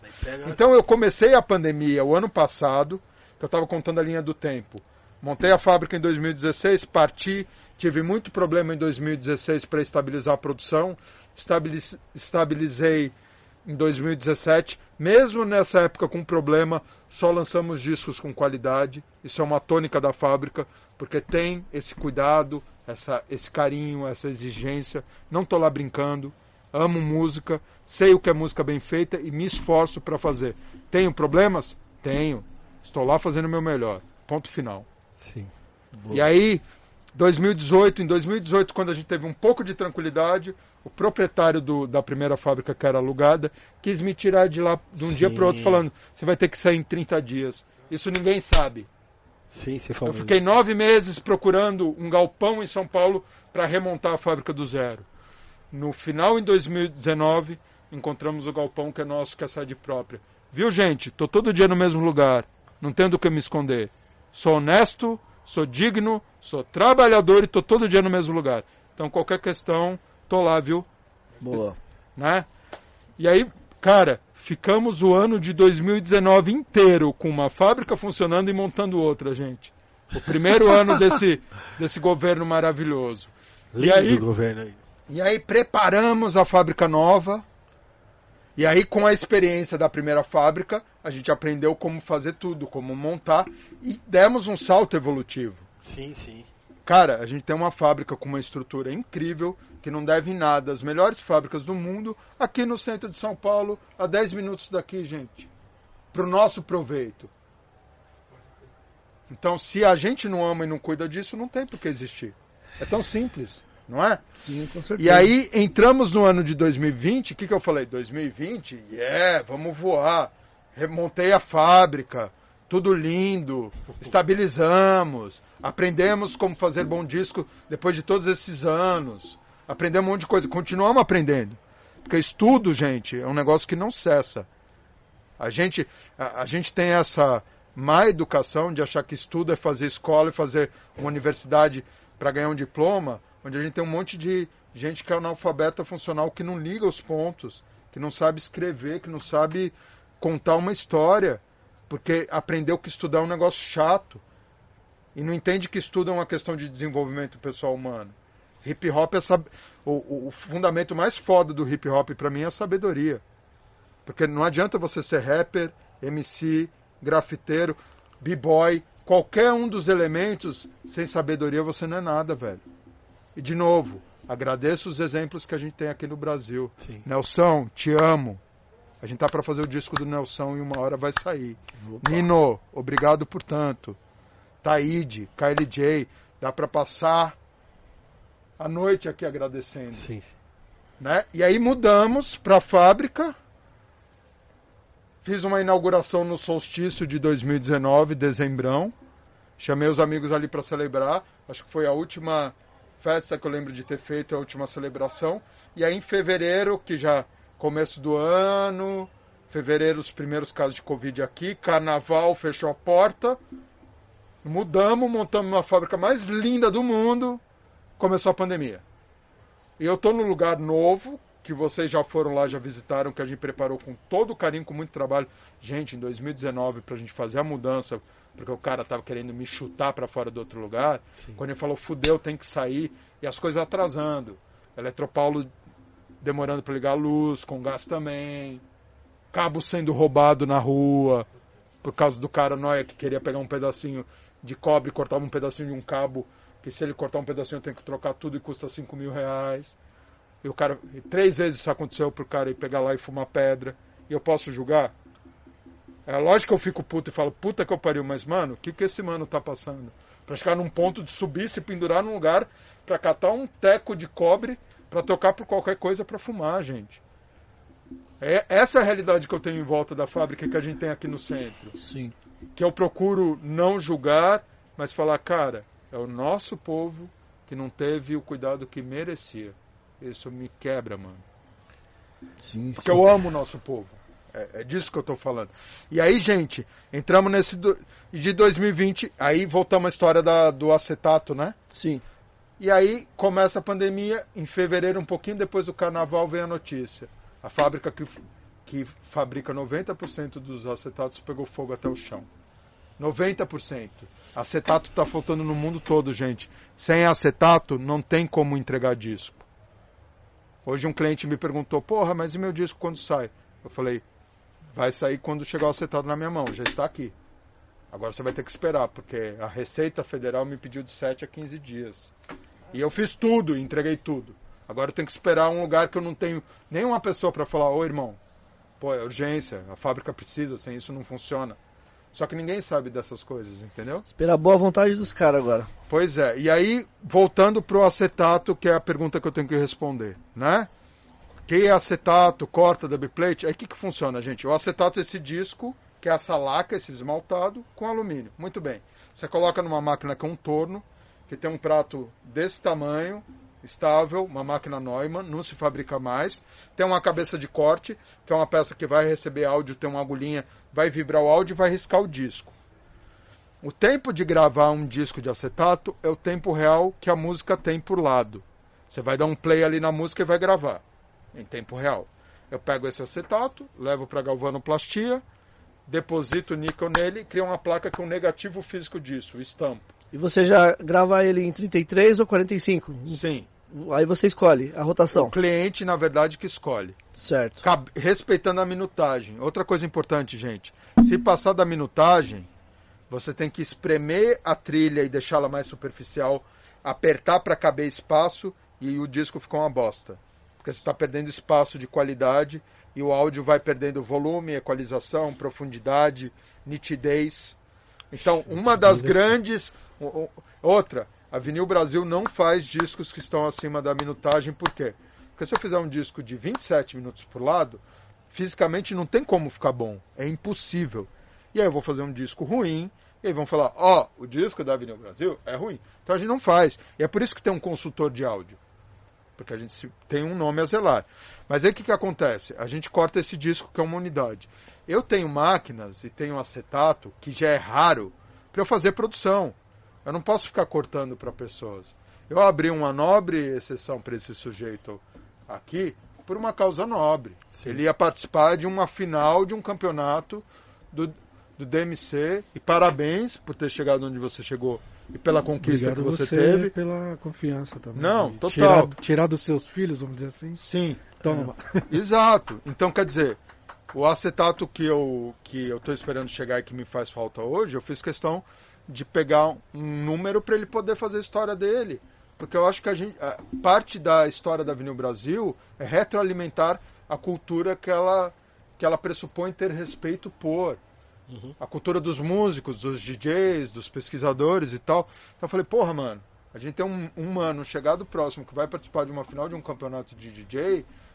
Toma aí, mano. Vem aí, a gente vai cortar o acetato pra você. O Eric me ligou perguntando se era possível, falando que era pra ele. Na sequência já catei o telefone e falei, mano, vamos aí. Vamos fazer um teste. Vou cortar. Leva pra casa. Tá bom pra você riscar? Não, tá bom. Testou? É isso aí, é isso aí. Agora vamos fazer. Vamos fazer aí um lado pra você praticar. Vamos cortar o outro lado do acetato pra você fazer.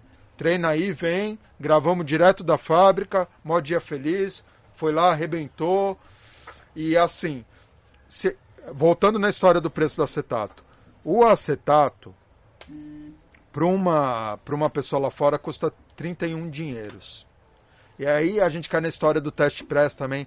Ai, por que, que a Vinil Brasil não faz teste press? Na Alemanha faz. Ai, vai fazer um teste press na Alemanha? Porque lá custa 200 dinheiro. Aqui vai custar 3 mil dinheiro, gente.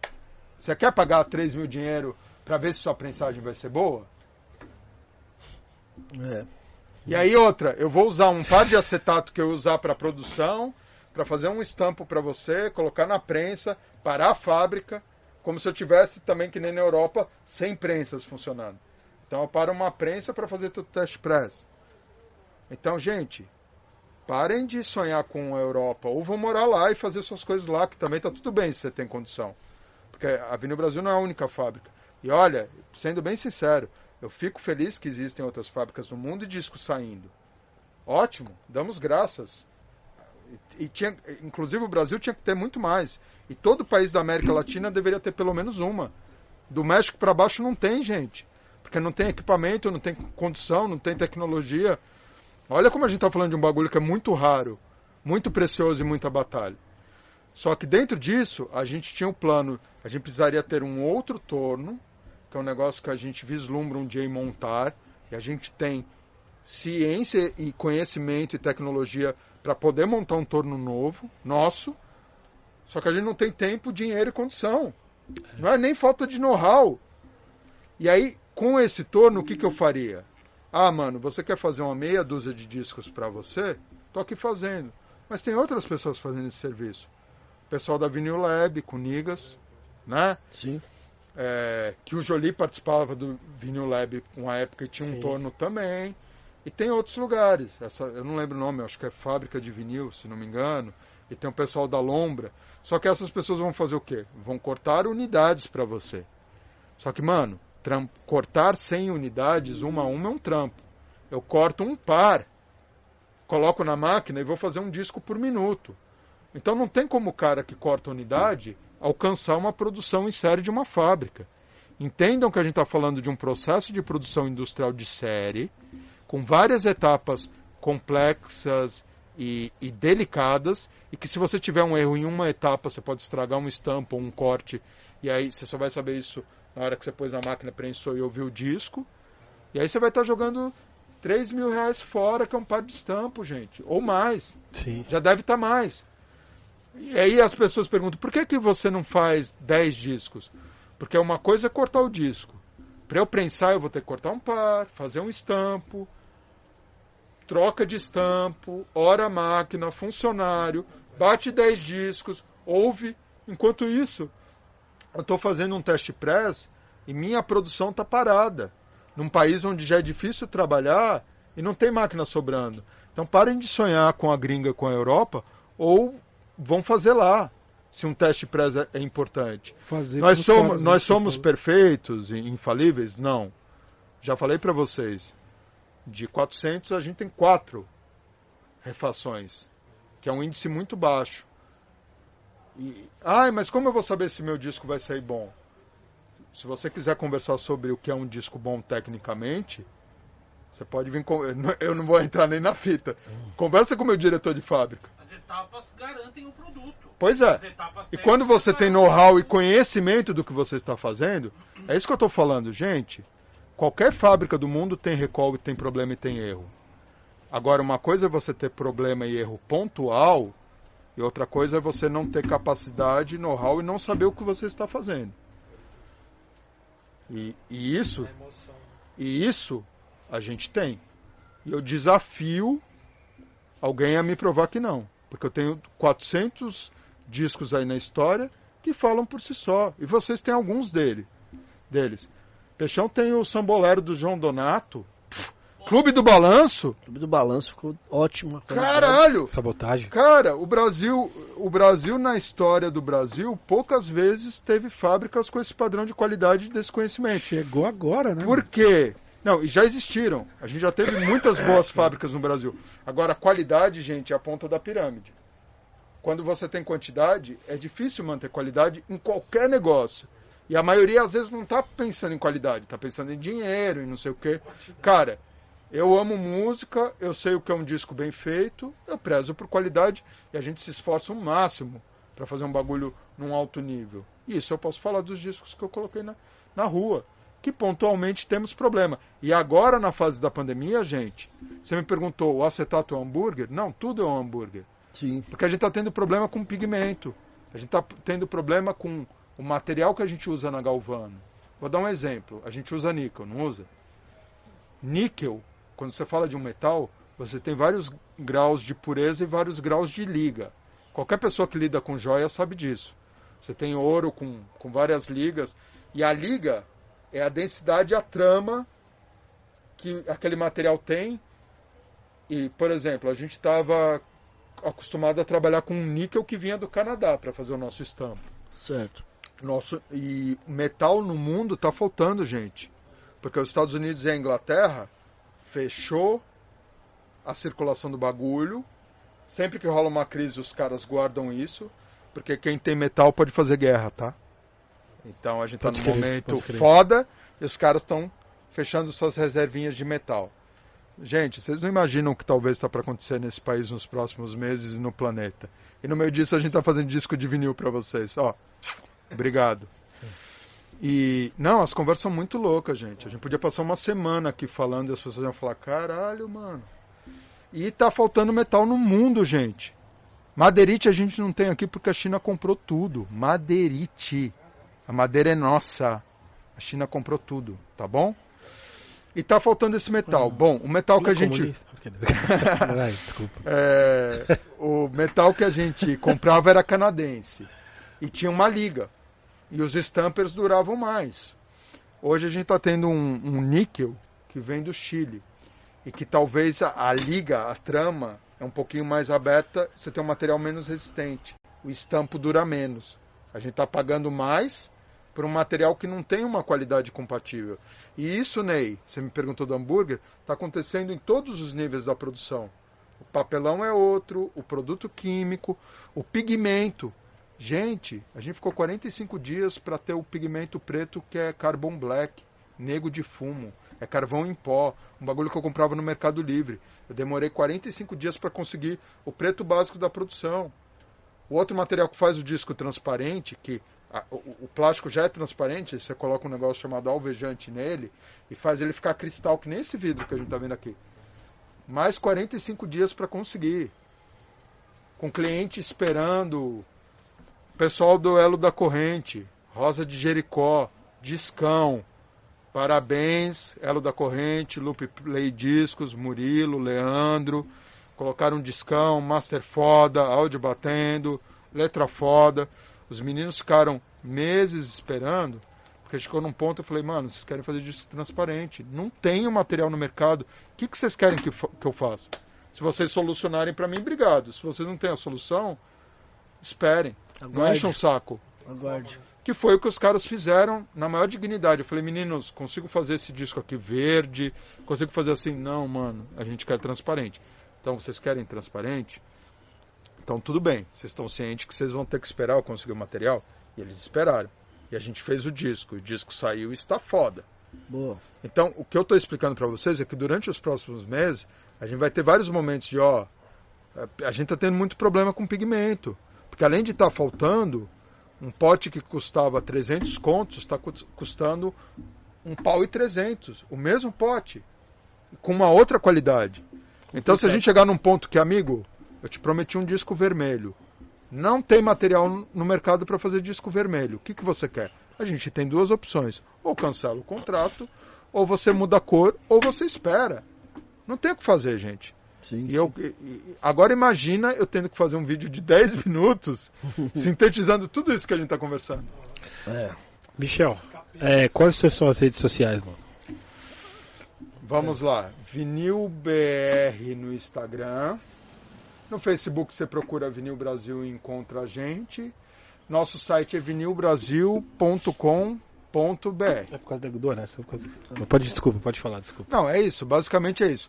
Se você quer, ó, aquilo que eu falei, no momento a gente não está tendo orçamento no site, porque a gente está tendo que fazer reflação de preço, porque o meu plástico, só o plástico, eu não estou falando de níquel, eu não Sim. estou falando de, de, de gás, eletricidade. Gente, como está a conta elétrica de vocês aí em casa?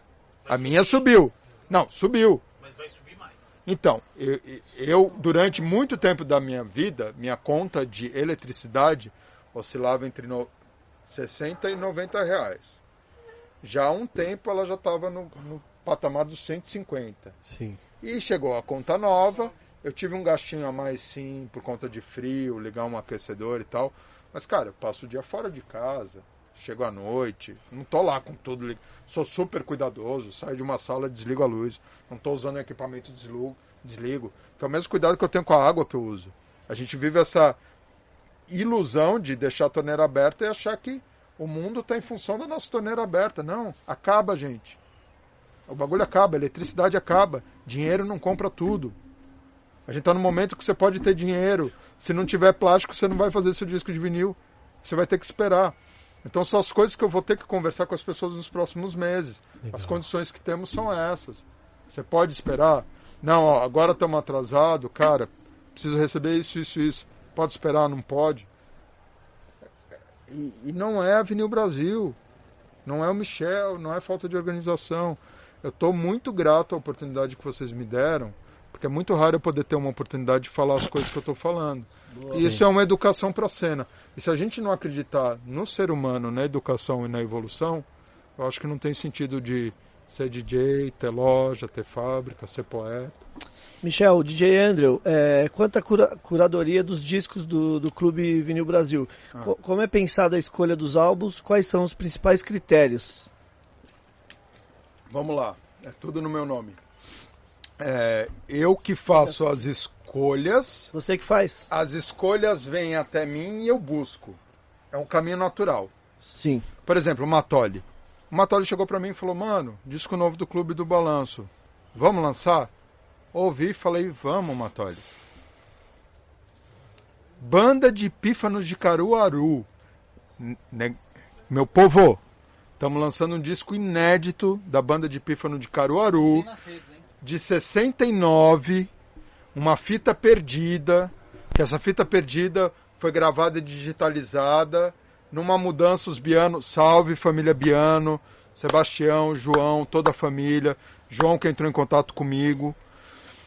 É, essa fita existia, era uma gravação rara de 69, da banda de Pífano de, Bar- de Caruaru, que é uma das maiores bandas do planeta e do Brasil. Tá- fez 97 anos agora, tá para completar um século de existência a banda de Pífano. Disco inédito dos caras gravado, uma gravação de 69 ao vivo. Tinha essa fita. Os caras encontraram a fita, digitalizaram. Na última mudança de casa dos Biano, eles perderam a fita, sobrou o CD. Um belo dia eu tô na fábrica, liga João Biano na fábrica, ô, boa tarde, gostaria de falar com, com o Michel, com o responsável da, da empresa e tal. Aí meu atendimento passa, ô, banda de pífano de Caruaru. Eu falei, sério? Minha mãe é de Pernambuco, bro. Banda de pífano de Caruaru é um dos bagulhos mais lindos do, do universo. Não tem como você ser, ser humano não ver o bagulho e não te aquecer o coração, não te dar uma alegria. Quem que bomba que nem os caras com aquelas abumbas? Os caras põem o baile mesmo pra. Vou! E aí, Ney, respondendo a tua pergunta, o Biano chegou e falou: Mano, tem um disco inédito da banda de Caruaru, vamos lançar? Eu nem ouvi. Eu falei, vamos lançar. E quando eu ouvi, puta que eu pariu. Aí pegamos esse CD. Aí ele chegou, veio me conhecer. Mano, é que nem o Nelson e o, e o King Nino Brown. Eu tenho uma afinidade que eu não sei nem explicar. Também tem esse lance de Pernambuco, né? De minha mãe ser de lá, da gente ser funk, né? Mas, cara, quando o João chegou lá, eu tava conversando com um tio meu de Pernambuco, velho. É, é agarrado, é grudado. Cê é, é- o nosso diretor aqui vai fazer a nobre missão de arrumar, entendeu? Sim. É, é. É, tava. Ó, tá vendo? Quem conhece é outra coisa. E, e aí, cara, você tá conversando com um cara assim, mano, não tive um problema de nada pra fazer o negócio, o processo super tranquilo, tudo trabalhando pra caralho, tudo num bom humor, num carinho, num respeito, numa empatia, numa afinidade. Você tá conversando com o teu tio ali, mano. Não sei nem explicar, Eric. É, é um bagulho de empatia real. Tudo, tudo na tiração de onda, no respeito, na boa vontade. E aí, cara, ele chegou na fábrica com um CD, entregou o CD pra mim. Eu, eu sou um cara meio metódico e organizado, eu sou meio que assim o, o, o- o guardião, o keeper. Aliás, Rony, o guardião, salve o Ele, guardião. ele tava online. Ele Tava tava, online? aí, Tava aí. tava Tá online. aí, Rony, é o nosso grande guardião. Eu também sou um pouco guardião, porque eu tenho sei lá, a memória é a, a, a mãe da poesia, né? Você, você es- escrever ou ter memória, seja na sua cabeça, seja num papel que você anota, é, é você ser guardião de uma memória e de um conhecimento. Então eu sempre fui aquele cara que catalogava, guardava as coisas bem. Fulano perguntava, mano, e aquele negócio? Eu puxo aqui e falo, tá aqui, ó. Eu sei onde estão as coisas e tal. E ele chegou com aquele CD. Eu falei, você tem cópia disso, né? Você tem backup. Ele olhou pra minha cara e falou, não. Eu falei, você é louco. Você tá me entregando o único bagulho de 69 na minha mão. Posso te falar uma coisa? Você deu muita sorte, porque você entregou pro cara certo. Daqui 20 anos, se você me ligar e falar, Michel, cadê o CD? Eu faço assim, ó. Tá aqui, ó. Eu sou esse tipo de cara. Mega organizado. Morar comigo é um saco. Eu sou muito organizado, né, meu amor? Diz aí. Escreve alguma coisa aí no chat. Eu sou mega organizado, mega metódico, mega disciplinado com isso de organização, tá aqui. Porque o que, que eu penso, mano? Você tem um acervo. Se você não organizar, se você como DJ não sabe onde estão as suas músicas e não tem memória, você não é um bom DJ. Então essa parte da memória que eu já tenho de ser poeta, de ser músico, que você tem que usar a memória, eu vejo que isso, para você ter sinapse como DJ e tocar, se você não tem memória, se você não sabe onde está teu disco, tua música, você não toca. E aí pensa uma pessoa que tem um, uma caralhada de música, mano. Ela tem que ter memória, senão não processa. muito Aí ele me entregou o disco. Eu fiquei olhando e falei, mano, você é louco. Esse é o único registro que tem, você tá me entregando a única cópia, você não tem em casa. Não faz mais isso, cara. Tira uma cópia e entrega, ele ficou dando risada. Falei, não, mas tá tranquilo. E aí, digi- a partir desse material, a gente fez uma master para vinil, né? Remasterizamos e o resultado é foda. E olha que legal. Não tem na internet, não tem no mundo virtual. Uma hora vai sair, gente. Porque Legal. depois também que sair as pessoas ripam e colocam. Não tenho nada contra a internet, mas olha que legal. Um disco inédito da maior, de uma das maiores bandas do país de 69 vai sair em vinil e não tem como você ouvir na internet. Tá vendo? da hora. Da hora. O, o, o Renner DJ perguntou aqui. Eu fiquei puto quando meu disco demorou pra chegar, mas a qualidade sonora do disco é maravilhosa. Parabéns, Michel e equipe, são todos guerreiros. Obrigado. DJ Renner. Renner, fica puto Tô. não, mano. E conversa com as pessoas, ajuda a gente a te ajudar. É, cara, de novo, não demora porque a gente é responsável relapso. Eu preciso colocar disco na rua pra sustentar a fábrica, gente. É um negócio tão óbvio. De novo, eu sei que eu penso- vocês pensam que eu tô milionário, mas não. Eu tenho que trabalhar e pagar a fábrica, gente. Então, por favor, você que tá ouvindo, não fica puto porque o disco demora. Eu amo disco, gente. Eu produzi o meu, eu compro o tempo todo. Eu já não tenho. Como eu entendo a dificuldade que é fazer um disco no mundo, cara, assim, compra e espera. O que eu estou prometendo para vocês é o que está na fila da Avenida Brasil, a gente vai fazer e vai entregar de acordo com a capacidade que a gente tem no mundo que a gente está vivendo agora. E não é só a fábrica, gente. Não é só a vinil. Então, por favor, não fiquem putos. é, sejam empáticos, se informem. Não é má vontade, não é falta de caráter, não é desorganização. A gente trabalha para vocês. A gente trabalha para vocês ficarem felizes em casa. Tenham respeito e consideração para isso. Senão, para mim, não faz sentido atender pessoas que que estão com raiva da gente que está trabalhando. Gente, a gente perdeu um dos funcionários da fábrica para Covid, que ia trabalhar todo dia. As pessoas, as pessoas, a fábrica, eu, fa, eu falo assim, não é maquininha de fliperama que você põe a ficha e sai tudo automático. Tem gente ali trabalhando, tem milhões de dificuldades. A gente não vive num país que é fácil. Fábrica no Brasil não é fácil, fábrica de cultura é mais difícil ainda. Então, por favor, se você ama música, você tem o dever de respeitar a loja que te fornece, o DJ que te toca, o artista que te compõe e a fábrica que te fabrica. Hoje em dia, a, a fábrica, gente, é a equação mais difícil e mais rara da história. Não desmerecendo, porque, cara, sem, sem músico não tem música. Sem selos, não tem alguém fazendo movimentação para lançar e vender. Todo mundo é importante. Agora, a gente tem muita música e tem muito selo. Fábrica na América Latina tem duas. Em São Paulo tem uma. Não dá para você dizer que você ama música e ama vinil e não dá suporte e ser respeitoso para a fábrica que se estoura para te entregar um disco. Pode não é ser hip hop, não é ser gente, não é ser consciente. Então, eu tenho uma árdua tarefa desse ano pela frente, que é vir a público, me pronunciar e me posicionar e informar as pessoas de forma respeitosa, informativa, humilde, honesta e sincera. E quem quiser tacar pedra, eu não tenho tempo para esse tipo de gente. Porque vocês só atrapalham, gente. Sim. Os haters, Tem em todo lugar. tem, e tenho dó, tenho dó deles, gente. É não gente, é gente que tá com algum problema pro- procurando buscar atenção. Comigo, É, o, o Renner Não mandou, mas eu acho que ele. ele não, nem tô falando de Não, você, sei, Renner. nem- eu tô não, mas aproveitando ele o assunto. passa. Aliás, te é agradeço, estar aqui te agradeço esse feedback, Renner. Por favor, pessoal, como o Renner tem outras pessoas que estão chateadas, hoje é, entrou em contato na nossa página um público perguntando de um dos discos que a gente tem na fila e que a gente está com dificuldade de entregar por conta dessa somatória de fatores que eu expliquei aqui. Uhum. E a nossa assessoria, nossa rede social entrou em contato e deu uma resposta informativa e amorosa. E ele agradeceu, falou: "Olha, só acho que o único erro de vocês fo- foi demorar para se posicionar em relação. E não foi nem por mal, gente. Vocês estão pedindo um posicionamento quando assim, de manhã eu eu planto e à tarde eu apago o incêndio. E chego chamuscado em casa. Aí no outro dia eu acordo de manhã, planto.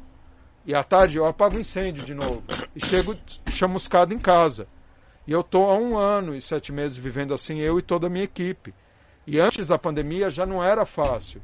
Qualquer pessoa que conhece um mínimo da história da fábrica sabe que não é fácil. Então, desculpa, assim, gente que não tem propriedade, tem muito julgamento, eu não tenho tempo para perder.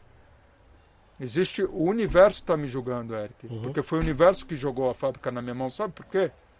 Porque eu me importo. Sim, sim. Só Verdade. por isso. Ainda bem, Então o né? universo chegou e falou: Você se importa? Cuida aí pra gente. Eu tô lá cuidando, me arrebentando. Então, obrigado, Blue, de novo. Tomara que isso chegue em você. Obrigado pelo passe. Sim. Eu ponho a minha cabeça no travesseiro, eu estou fazendo o meu melhor, eu faço porque eu amo. E a conversa, a nossa, o começo da nossa conversa aqui em off antes do, problema, do programa começar. sim. A hora que eu perder o tesão, fudeu. Vocês perderam a fábrica de disco no Brasil, gente, em São Paulo. E aí, isso é uma evolução ou é um retrocesso? Porque eu montei a fábrica porque a gente né? estava num retrocesso. E a gente evoluiu pra caralho. São É. quase 400 mil discos entregues. Fora o tanto de disco que a gente perdeu no processo por milhões de coisas. Fora toda a grana, fora, tanto trabalho. Fora- Mano, eu já podia ter mais três discos da minha discografia pronto. Cinco discos. Fora os discos que eu quero produzir de outras pessoas. Que eu tenho compromissos que eu quero que são importantes para mim. Eu não tenho tempo, eu não tenho qualidade de vida para fazer isso, para chegar na minha casa e ler. Eu chego, eu tô cansado, eu quero relaxar, abstrair, ouvir um som, tocar minha guitarra e seguir compondo. Eu estou com, sei lá, três, quatro discos é, incubados ali que, para mim, fazer disco é um processo também de curtir, criar. Você tem um ponto de partida, você não, você não tem um ponto de chegada definido. A viagem é a viagem. Só que pra mim, cara, é tempo no estúdio, é curtindo com um baixista e com batera, aí vem um cara gravar um sopro, aí não sei quem vem e faz uma participação, Sim, sim. né? E, e eu tô colocando isso tudo em segundo plano. Então, porra, mano, o que mais vocês querem, gente? Vai tomar não- no cu. Não tem, não tem.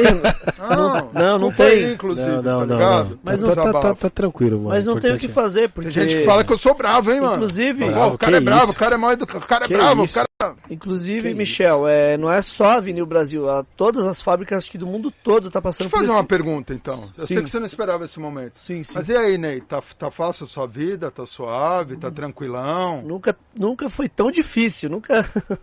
E aí, Eric? Sua vida Entendeu? tá Tá, fácil? tá difícil, Nunca cara. foi tão Não. difícil. Ô, RM, difícil, e cara. aí? Não, RM é outro cara, é milionário, então a gente, ele faz porque ele gosta mesmo. Mas aí é outra situação, nem todo Antes mundo é como. fosse. Não, então, e- aí, eu te pergunto, tua vida tá fácil? De novo, vou perguntar, quantas pessoas você conhece desempregados? Quantos negócios fecharam? Por que, que vocês acham que a vi, pra, tá fácil pra Avenida Brasil? Quantas vidas foram perdidas, né? Mano, eu tô falando, hoje eu vim com, com. Cara, eu tinha três funcionários de manutenção. Hoje eu tenho um, que é a condição que eu tenho. Eu estou com uma máquina hidraulicamente reformada e preparada que eu estou olhando para ela há dois anos. Precisa ter o dinheiro de comprar as partes e fechar ela. E eu tenho outras prioridades no meu dia a dia para manter o templo ali funcionando de pé. Vim consertando, conversando com meu funcionário de manutenção, que deu uma carona para ele cair aqui no metrô República. Sim. Parei ali no mate e falei, vamos tomar um mate, você é meu convidado. Que é um diamante, seu Raul, já falei dele. Sim. Mano, seu Raul trabalhava com mais duas, duas pessoas, ele tá sozinho na fábrica tendo que cuidar de um monte de coisa. Isso vocês não veem, gente. Não tá fácil, não tem dinheiro sobrando, não tem profissional gabaritado. A crise que a gente está vivendo agora, para os próximos anos vai piorar porque as próximas gerações estão sendo muito, mal, muito mais mal educadas, estão viciadas em tecnologia, estão perdendo habilidades manuais. Eric, para fazer o que vocês fazem, para você ser um super guitarrista, um super MC, um super b-boy, você tem que você tem que desenvolver capacidades e habilidades cognitivas, coordenação motora, memória. É, Você vira quase que um X-Men, sacou? Sim. E aí, o cara que desenha pra caralho, o cara que pinta pra caralho, coordenação motora, raciocínio. A galera na tela do celular, que é tudo muito pronto, tá perdendo raciocínio. Tá desenvolvendo outras também, né? A gente não pode ser o, tio, o tiozão cringe, cringe, Uhum. né? né? E a gente tem que entender que toda geração traz algo de bom, né? Sim, sim. A polêmica do trap, do rap. Puta, tem um monte de coisa do trap que eu acho pasteurizado e desnecessário e que é a cara de uma geração que está muito é, virtual e tela de computador e fazendo música com arquivo de VST. Mas se você não entender que isso é, o, é, é- é como uma geração soa e que tem coisas inteligentes, você está sendo taxativo e arrogante achando. Ele- sabe o tiozão que acha que na minha época era melhor? De novo, gente, agora a gente vai começar a falar do George Clinton.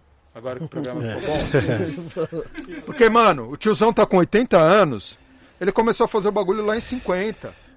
Em 67 ele tá fazendo o primeiro hit. Em 69 ele tava vendo Jimi Hendrix, Woodstock, toda aquela re- revolução tava começando a tomar LSD. E entra nos anos 70, uou, fricote máximo. E aí a década de 70, George Clinton, Parliament Funkadelic, era de ouro. Chega no final dos 70, a disco já sai de moda, a- a- a- as grandes gravadoras querem um outro produto, começa a entrar cocaína na cena e destruir. Onde a cocaína entra, ela tem uma explosão fugaz, né? Porque as pessoas se sentem super criativas e super inteligentes, e é que nem um fósforo que risca. É muito rápido, mas apaga. Que é o que foi a disco, né? Aí tem aquele evento do, do radialista americano queimando queimando com um bando de white power, pau no cu, com perdão da palavra, falando, ah, isso é música de negro, de mexicano, de gay, que é a mesma coisa que fazem com maconha, né? É, quer falar que é ruim, fala que é de negro, que é de favelado, que é, né? E são as pessoas que criam cultura, que se divertem, que levam, que criam alguma coisa. Classe média, classe média alta branca, desculpa, a grosso modo não produz nada, vive de copiar e criticar os outros, que é, que é a história que rola com funk agora, né? Que eu falar para alguém que eu sou que eu sou funk ou que eu sou cristão, sem arrumar um problema e tendo que explicar, falo, não, pera, eu sou cristão cósmico, é um outro rolê, bro. Você quer começar a conversar, a gente começa. Funk? Quer conversar de funk? Não gosta de funk? Conversa comigo, aquela plaquinha. Me convence que não. Tô aqui. Pode começar agora. Tem que vir com argumento, irmão. Tem Boa. que vir com embasamento. E aí tem todo esse rolê. Pancadão, pancadão ou original funk? Mano, é tudo uma. é, que eu ia chegar no George Clinton. O George Clinton, ele. Nos anos 60, tinha um grupo de doo-wop, que é aquele grupo de vocal com, com grave, com tenor, que se você for ver o Bob Marley na Jamaica com, com o Bunny com o Peter Tosh, eles estão. O comecinho, que eles estão com aquele terninho do ska, cabelinho cortadinho.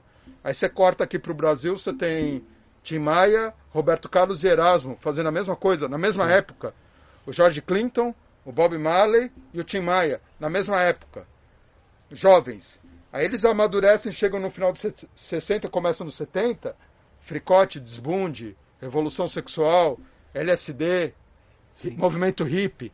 Aí o funk engrena. Você vê que as, mes- o Nelson já estava nessa, né? Original funk. Dom Salvador, original. Sim. Aí você tem uma, um- uma década de 70 de original funk. Cara, o Parlamento Funkadelic acaba os anos 70 com um império musical com vários trabalhos. Fred Foda. Wesley, Maceo, Foda. Bridges of Frankenstein. É um império, mano. É um império.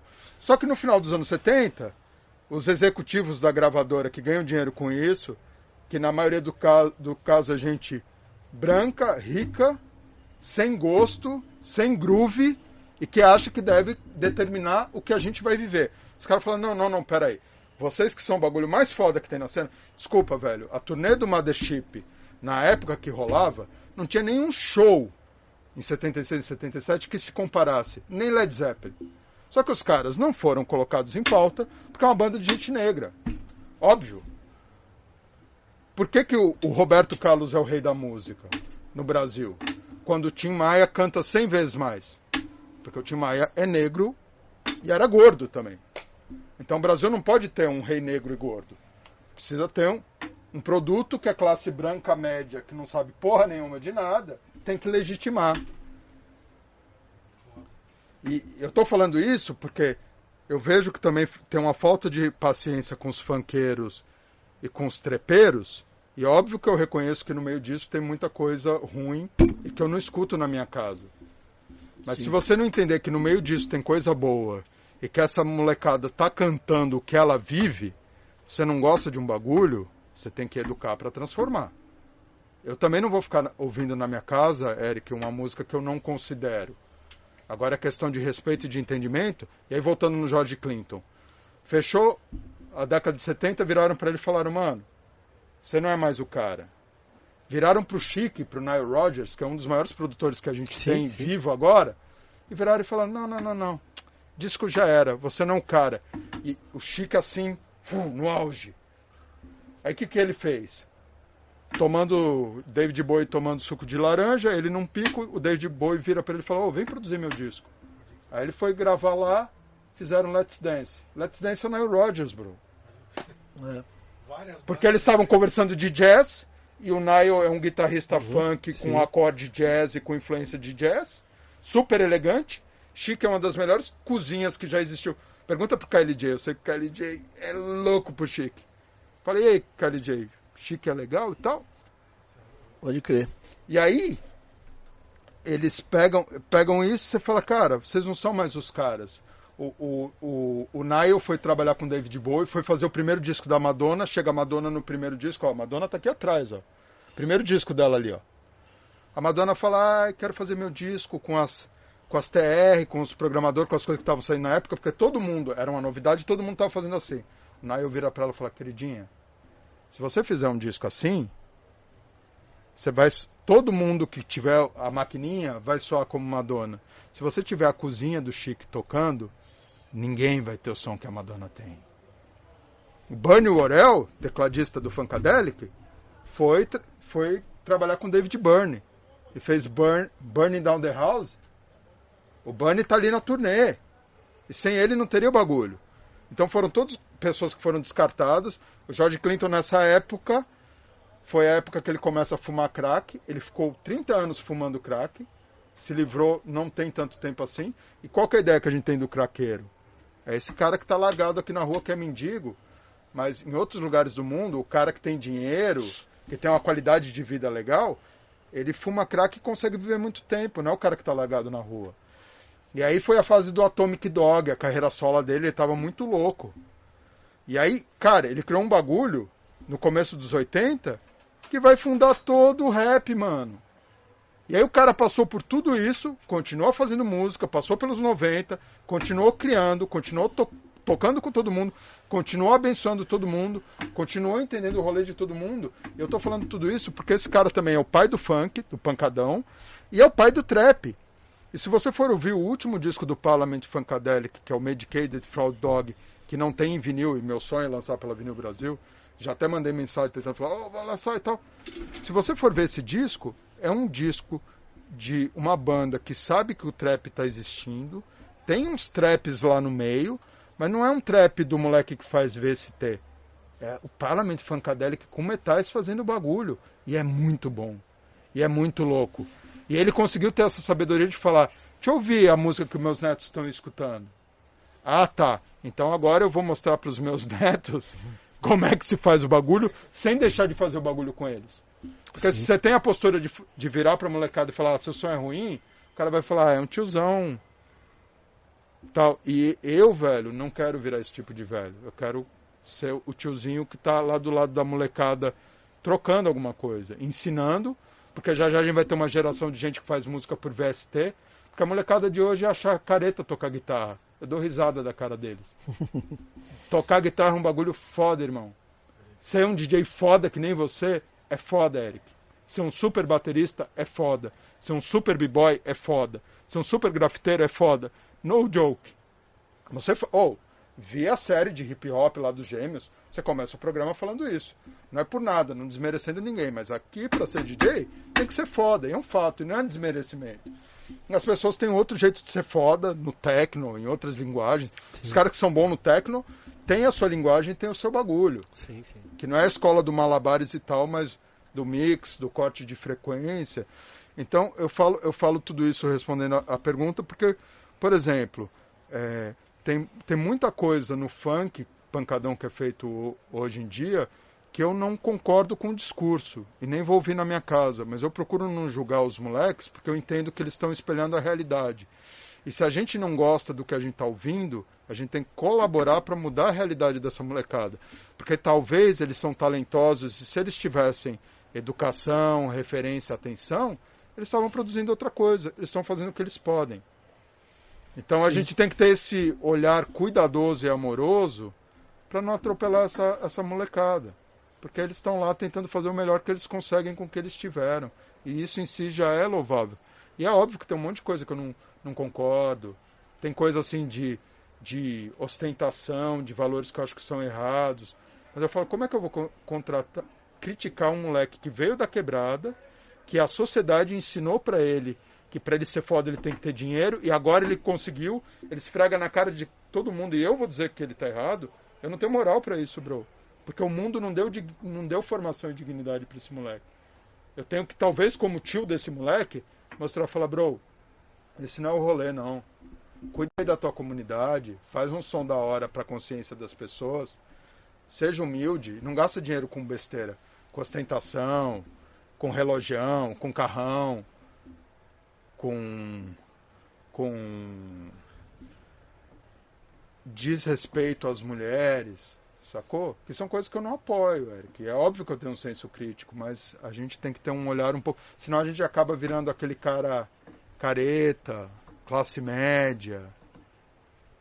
Eu paro para pensar, né? Eu sou branco, homem, quarenta e tantos anos de idade, empresário, dono de fábrica. Eu tô no perfil do cara mais escroto do planeta, bro. Eu tinha tudo para ser esse cara. A minha, minha escolha de vida, meu estudo, minha informação a educação que eu tive dos meus pais, não me fez ser esse cara.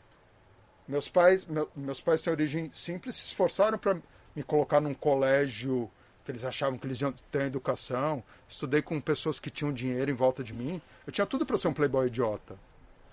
E aí a vida me mostrou outras coisas. Aí, de novo, agora a gente vai falar do George Clinton, né? Porque o George Clinton, para mim, é o exemplo de tudo isso.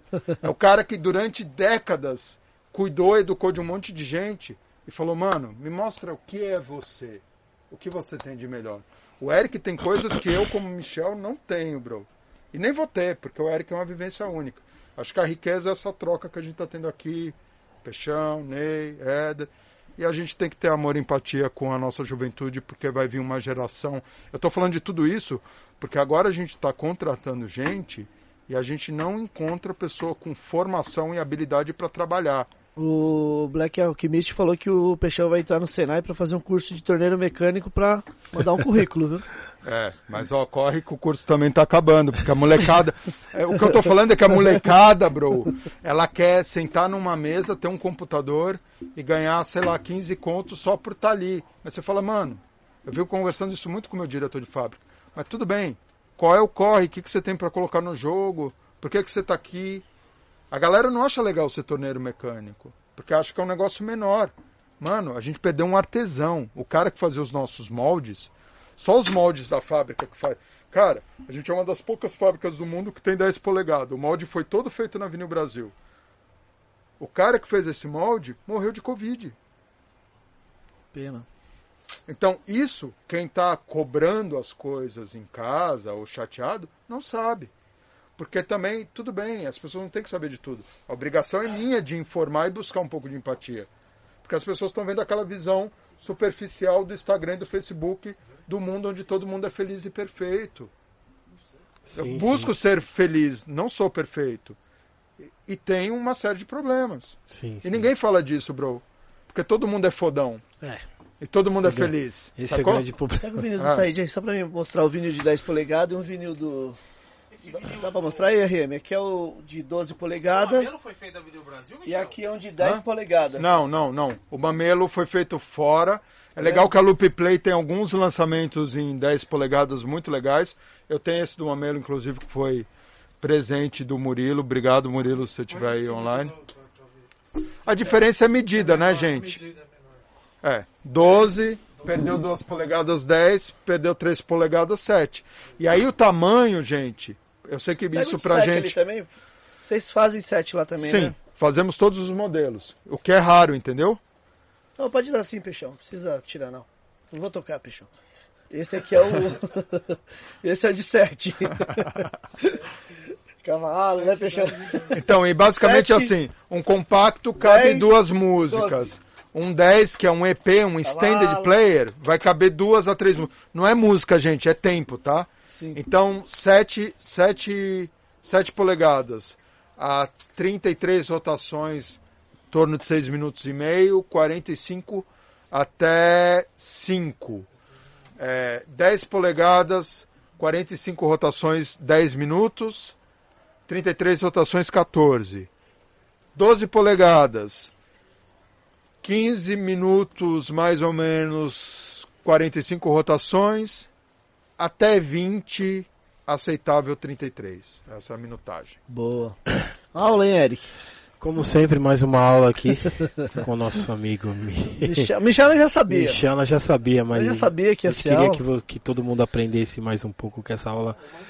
Michel, a gente queria agradecer muito sua presença aqui. Eu estou muito feliz, irmãos. Muito, obrigado. tá Energia, ligado? energia pra todos lá na, na Vinil Brasil. Energia para todos vocês, gente. Uma coisa que eu quero que vocês entendam é que a gente trabalha por amor a vocês para dar energia. Quando a gente fala de chegar um disco em casa, é uma benção, é um passe. E nesse momento, para mim não tem coisa mais importante no mundo que a música. A música salva a minha vida. Quando eu tenho um disco, um dia difícil em casa, eu chego na minha casa, ligo o som e abstraio e eu falo eu tô vivo e eu agradeço. Yeah. E é por isso que a gente faz disco de vinil para chegar na sua casa. Você poder falar, e é, eu tô vivo, eu agradeço. Então vamos junto, gente. Não tem ninguém contra ninguém aqui. A gente tá junto e a gente tem que se apoiar.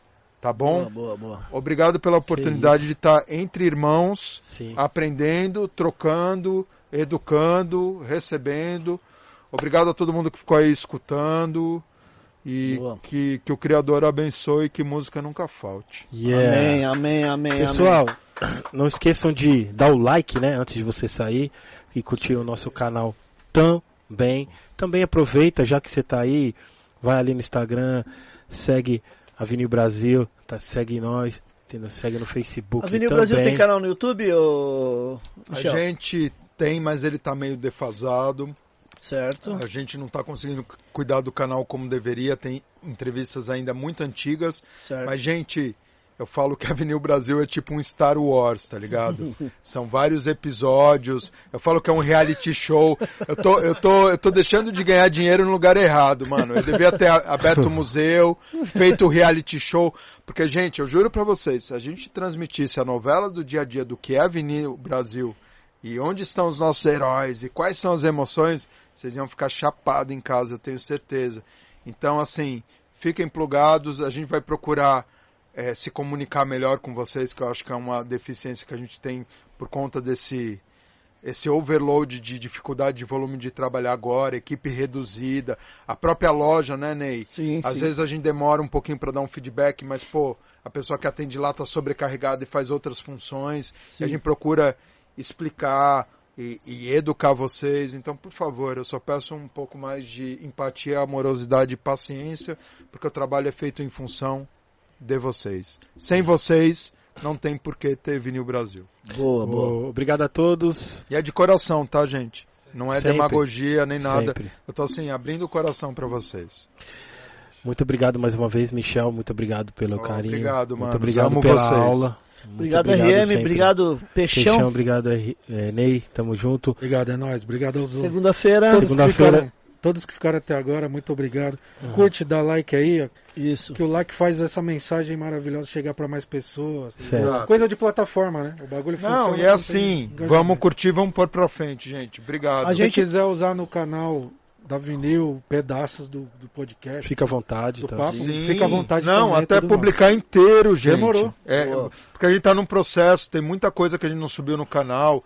A gente tá com problema de acesso ao canal que eu, que eu perdi o login e tudo mais. Ele tá meio defasado, mas a gente tem lá no Instagram e tal. Enfim, se você quiser também saber mais histórias sobre a história da Vinil Brasil, dá um, dá um Google aí, Vinil Brasil, Michel, Michel Nath, tem vários vídeos na internet, desde coisas antigas do começo da fábrica até agora. Boa. Muitas emoções mesmo. Yeah. A gente tá com um canal de corte também, né, Eric? Que o Scooby Sim, Scooby tá cuidando ali, tá, tá, fazendo trampando a milhão. Agradecer o Scooby. E também, pessoal, quem puder entrar O que, que é também o canal no... de corte? É, a- é as partes do, do, do- da É. entrevistas que a gente Achou que era- pega. Ah, entendi. Tipo, Tinha uma agulha assim, cortava. tipo o Michel... Michel falou que vai contratar o Peixão. Aí nós põe lá a cara do Peixão e o Michel vai É, contratar. que é vídeos menores. São Michel é, os explica. Michel explica é, a- a- como se faz determinado vinil. Então, aí, aí é só o corte mesmo você explicando, entendeu? Michel vai fazer uns piratinha. Oh, tô brincando. Tô zoando.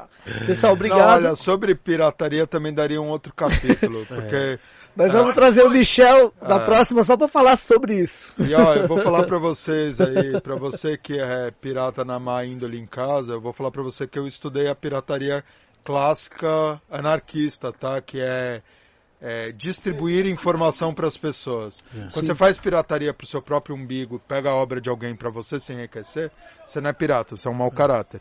Quando você pega o negócio e põe na roda para as pessoas anarquicamente para elas evoluírem, essa pirataria eu já pratico há muito tempo. Eu tenho um poema chamado Dimensão Pirata. Vou publicar no meu Instagram e no meu Facebook para vocês entenderem o que é pirataria. Boa. Beijo aí pros piratinha perdidos, vê se vocês acordam pra vida. Yeah. Pessoal, tamo junto. Segunda-feira tamo de volta DJ Sinara. com a DJ Sinara. Oh yeah, arrebenta. Sinara, segunda-feira, certo? Precisa falar uh, as datas de segunda, de, da semana que vem ou não? Então, se- é, Fala semana aí, que fala vem. aí, fala aí que vai tá bom. Semana que vem vai ser segunda-feira Sinara. Segunda-feira, Sinara. Quarta, Quarta, DJ KLJ. Yeah, e e sexta-feira, Taíde. Puta que Então pariu, sou foda. mestre. Só sequência foda. Valeu, Parabéns, pessoal. hein? Se Valeu, cuidem, obrigado. pessoal. Tamo junto. Tamo junto. Paz a Obrigado. todos. É nóis. Valeu. Paz. Oh, obrigado, irmãos.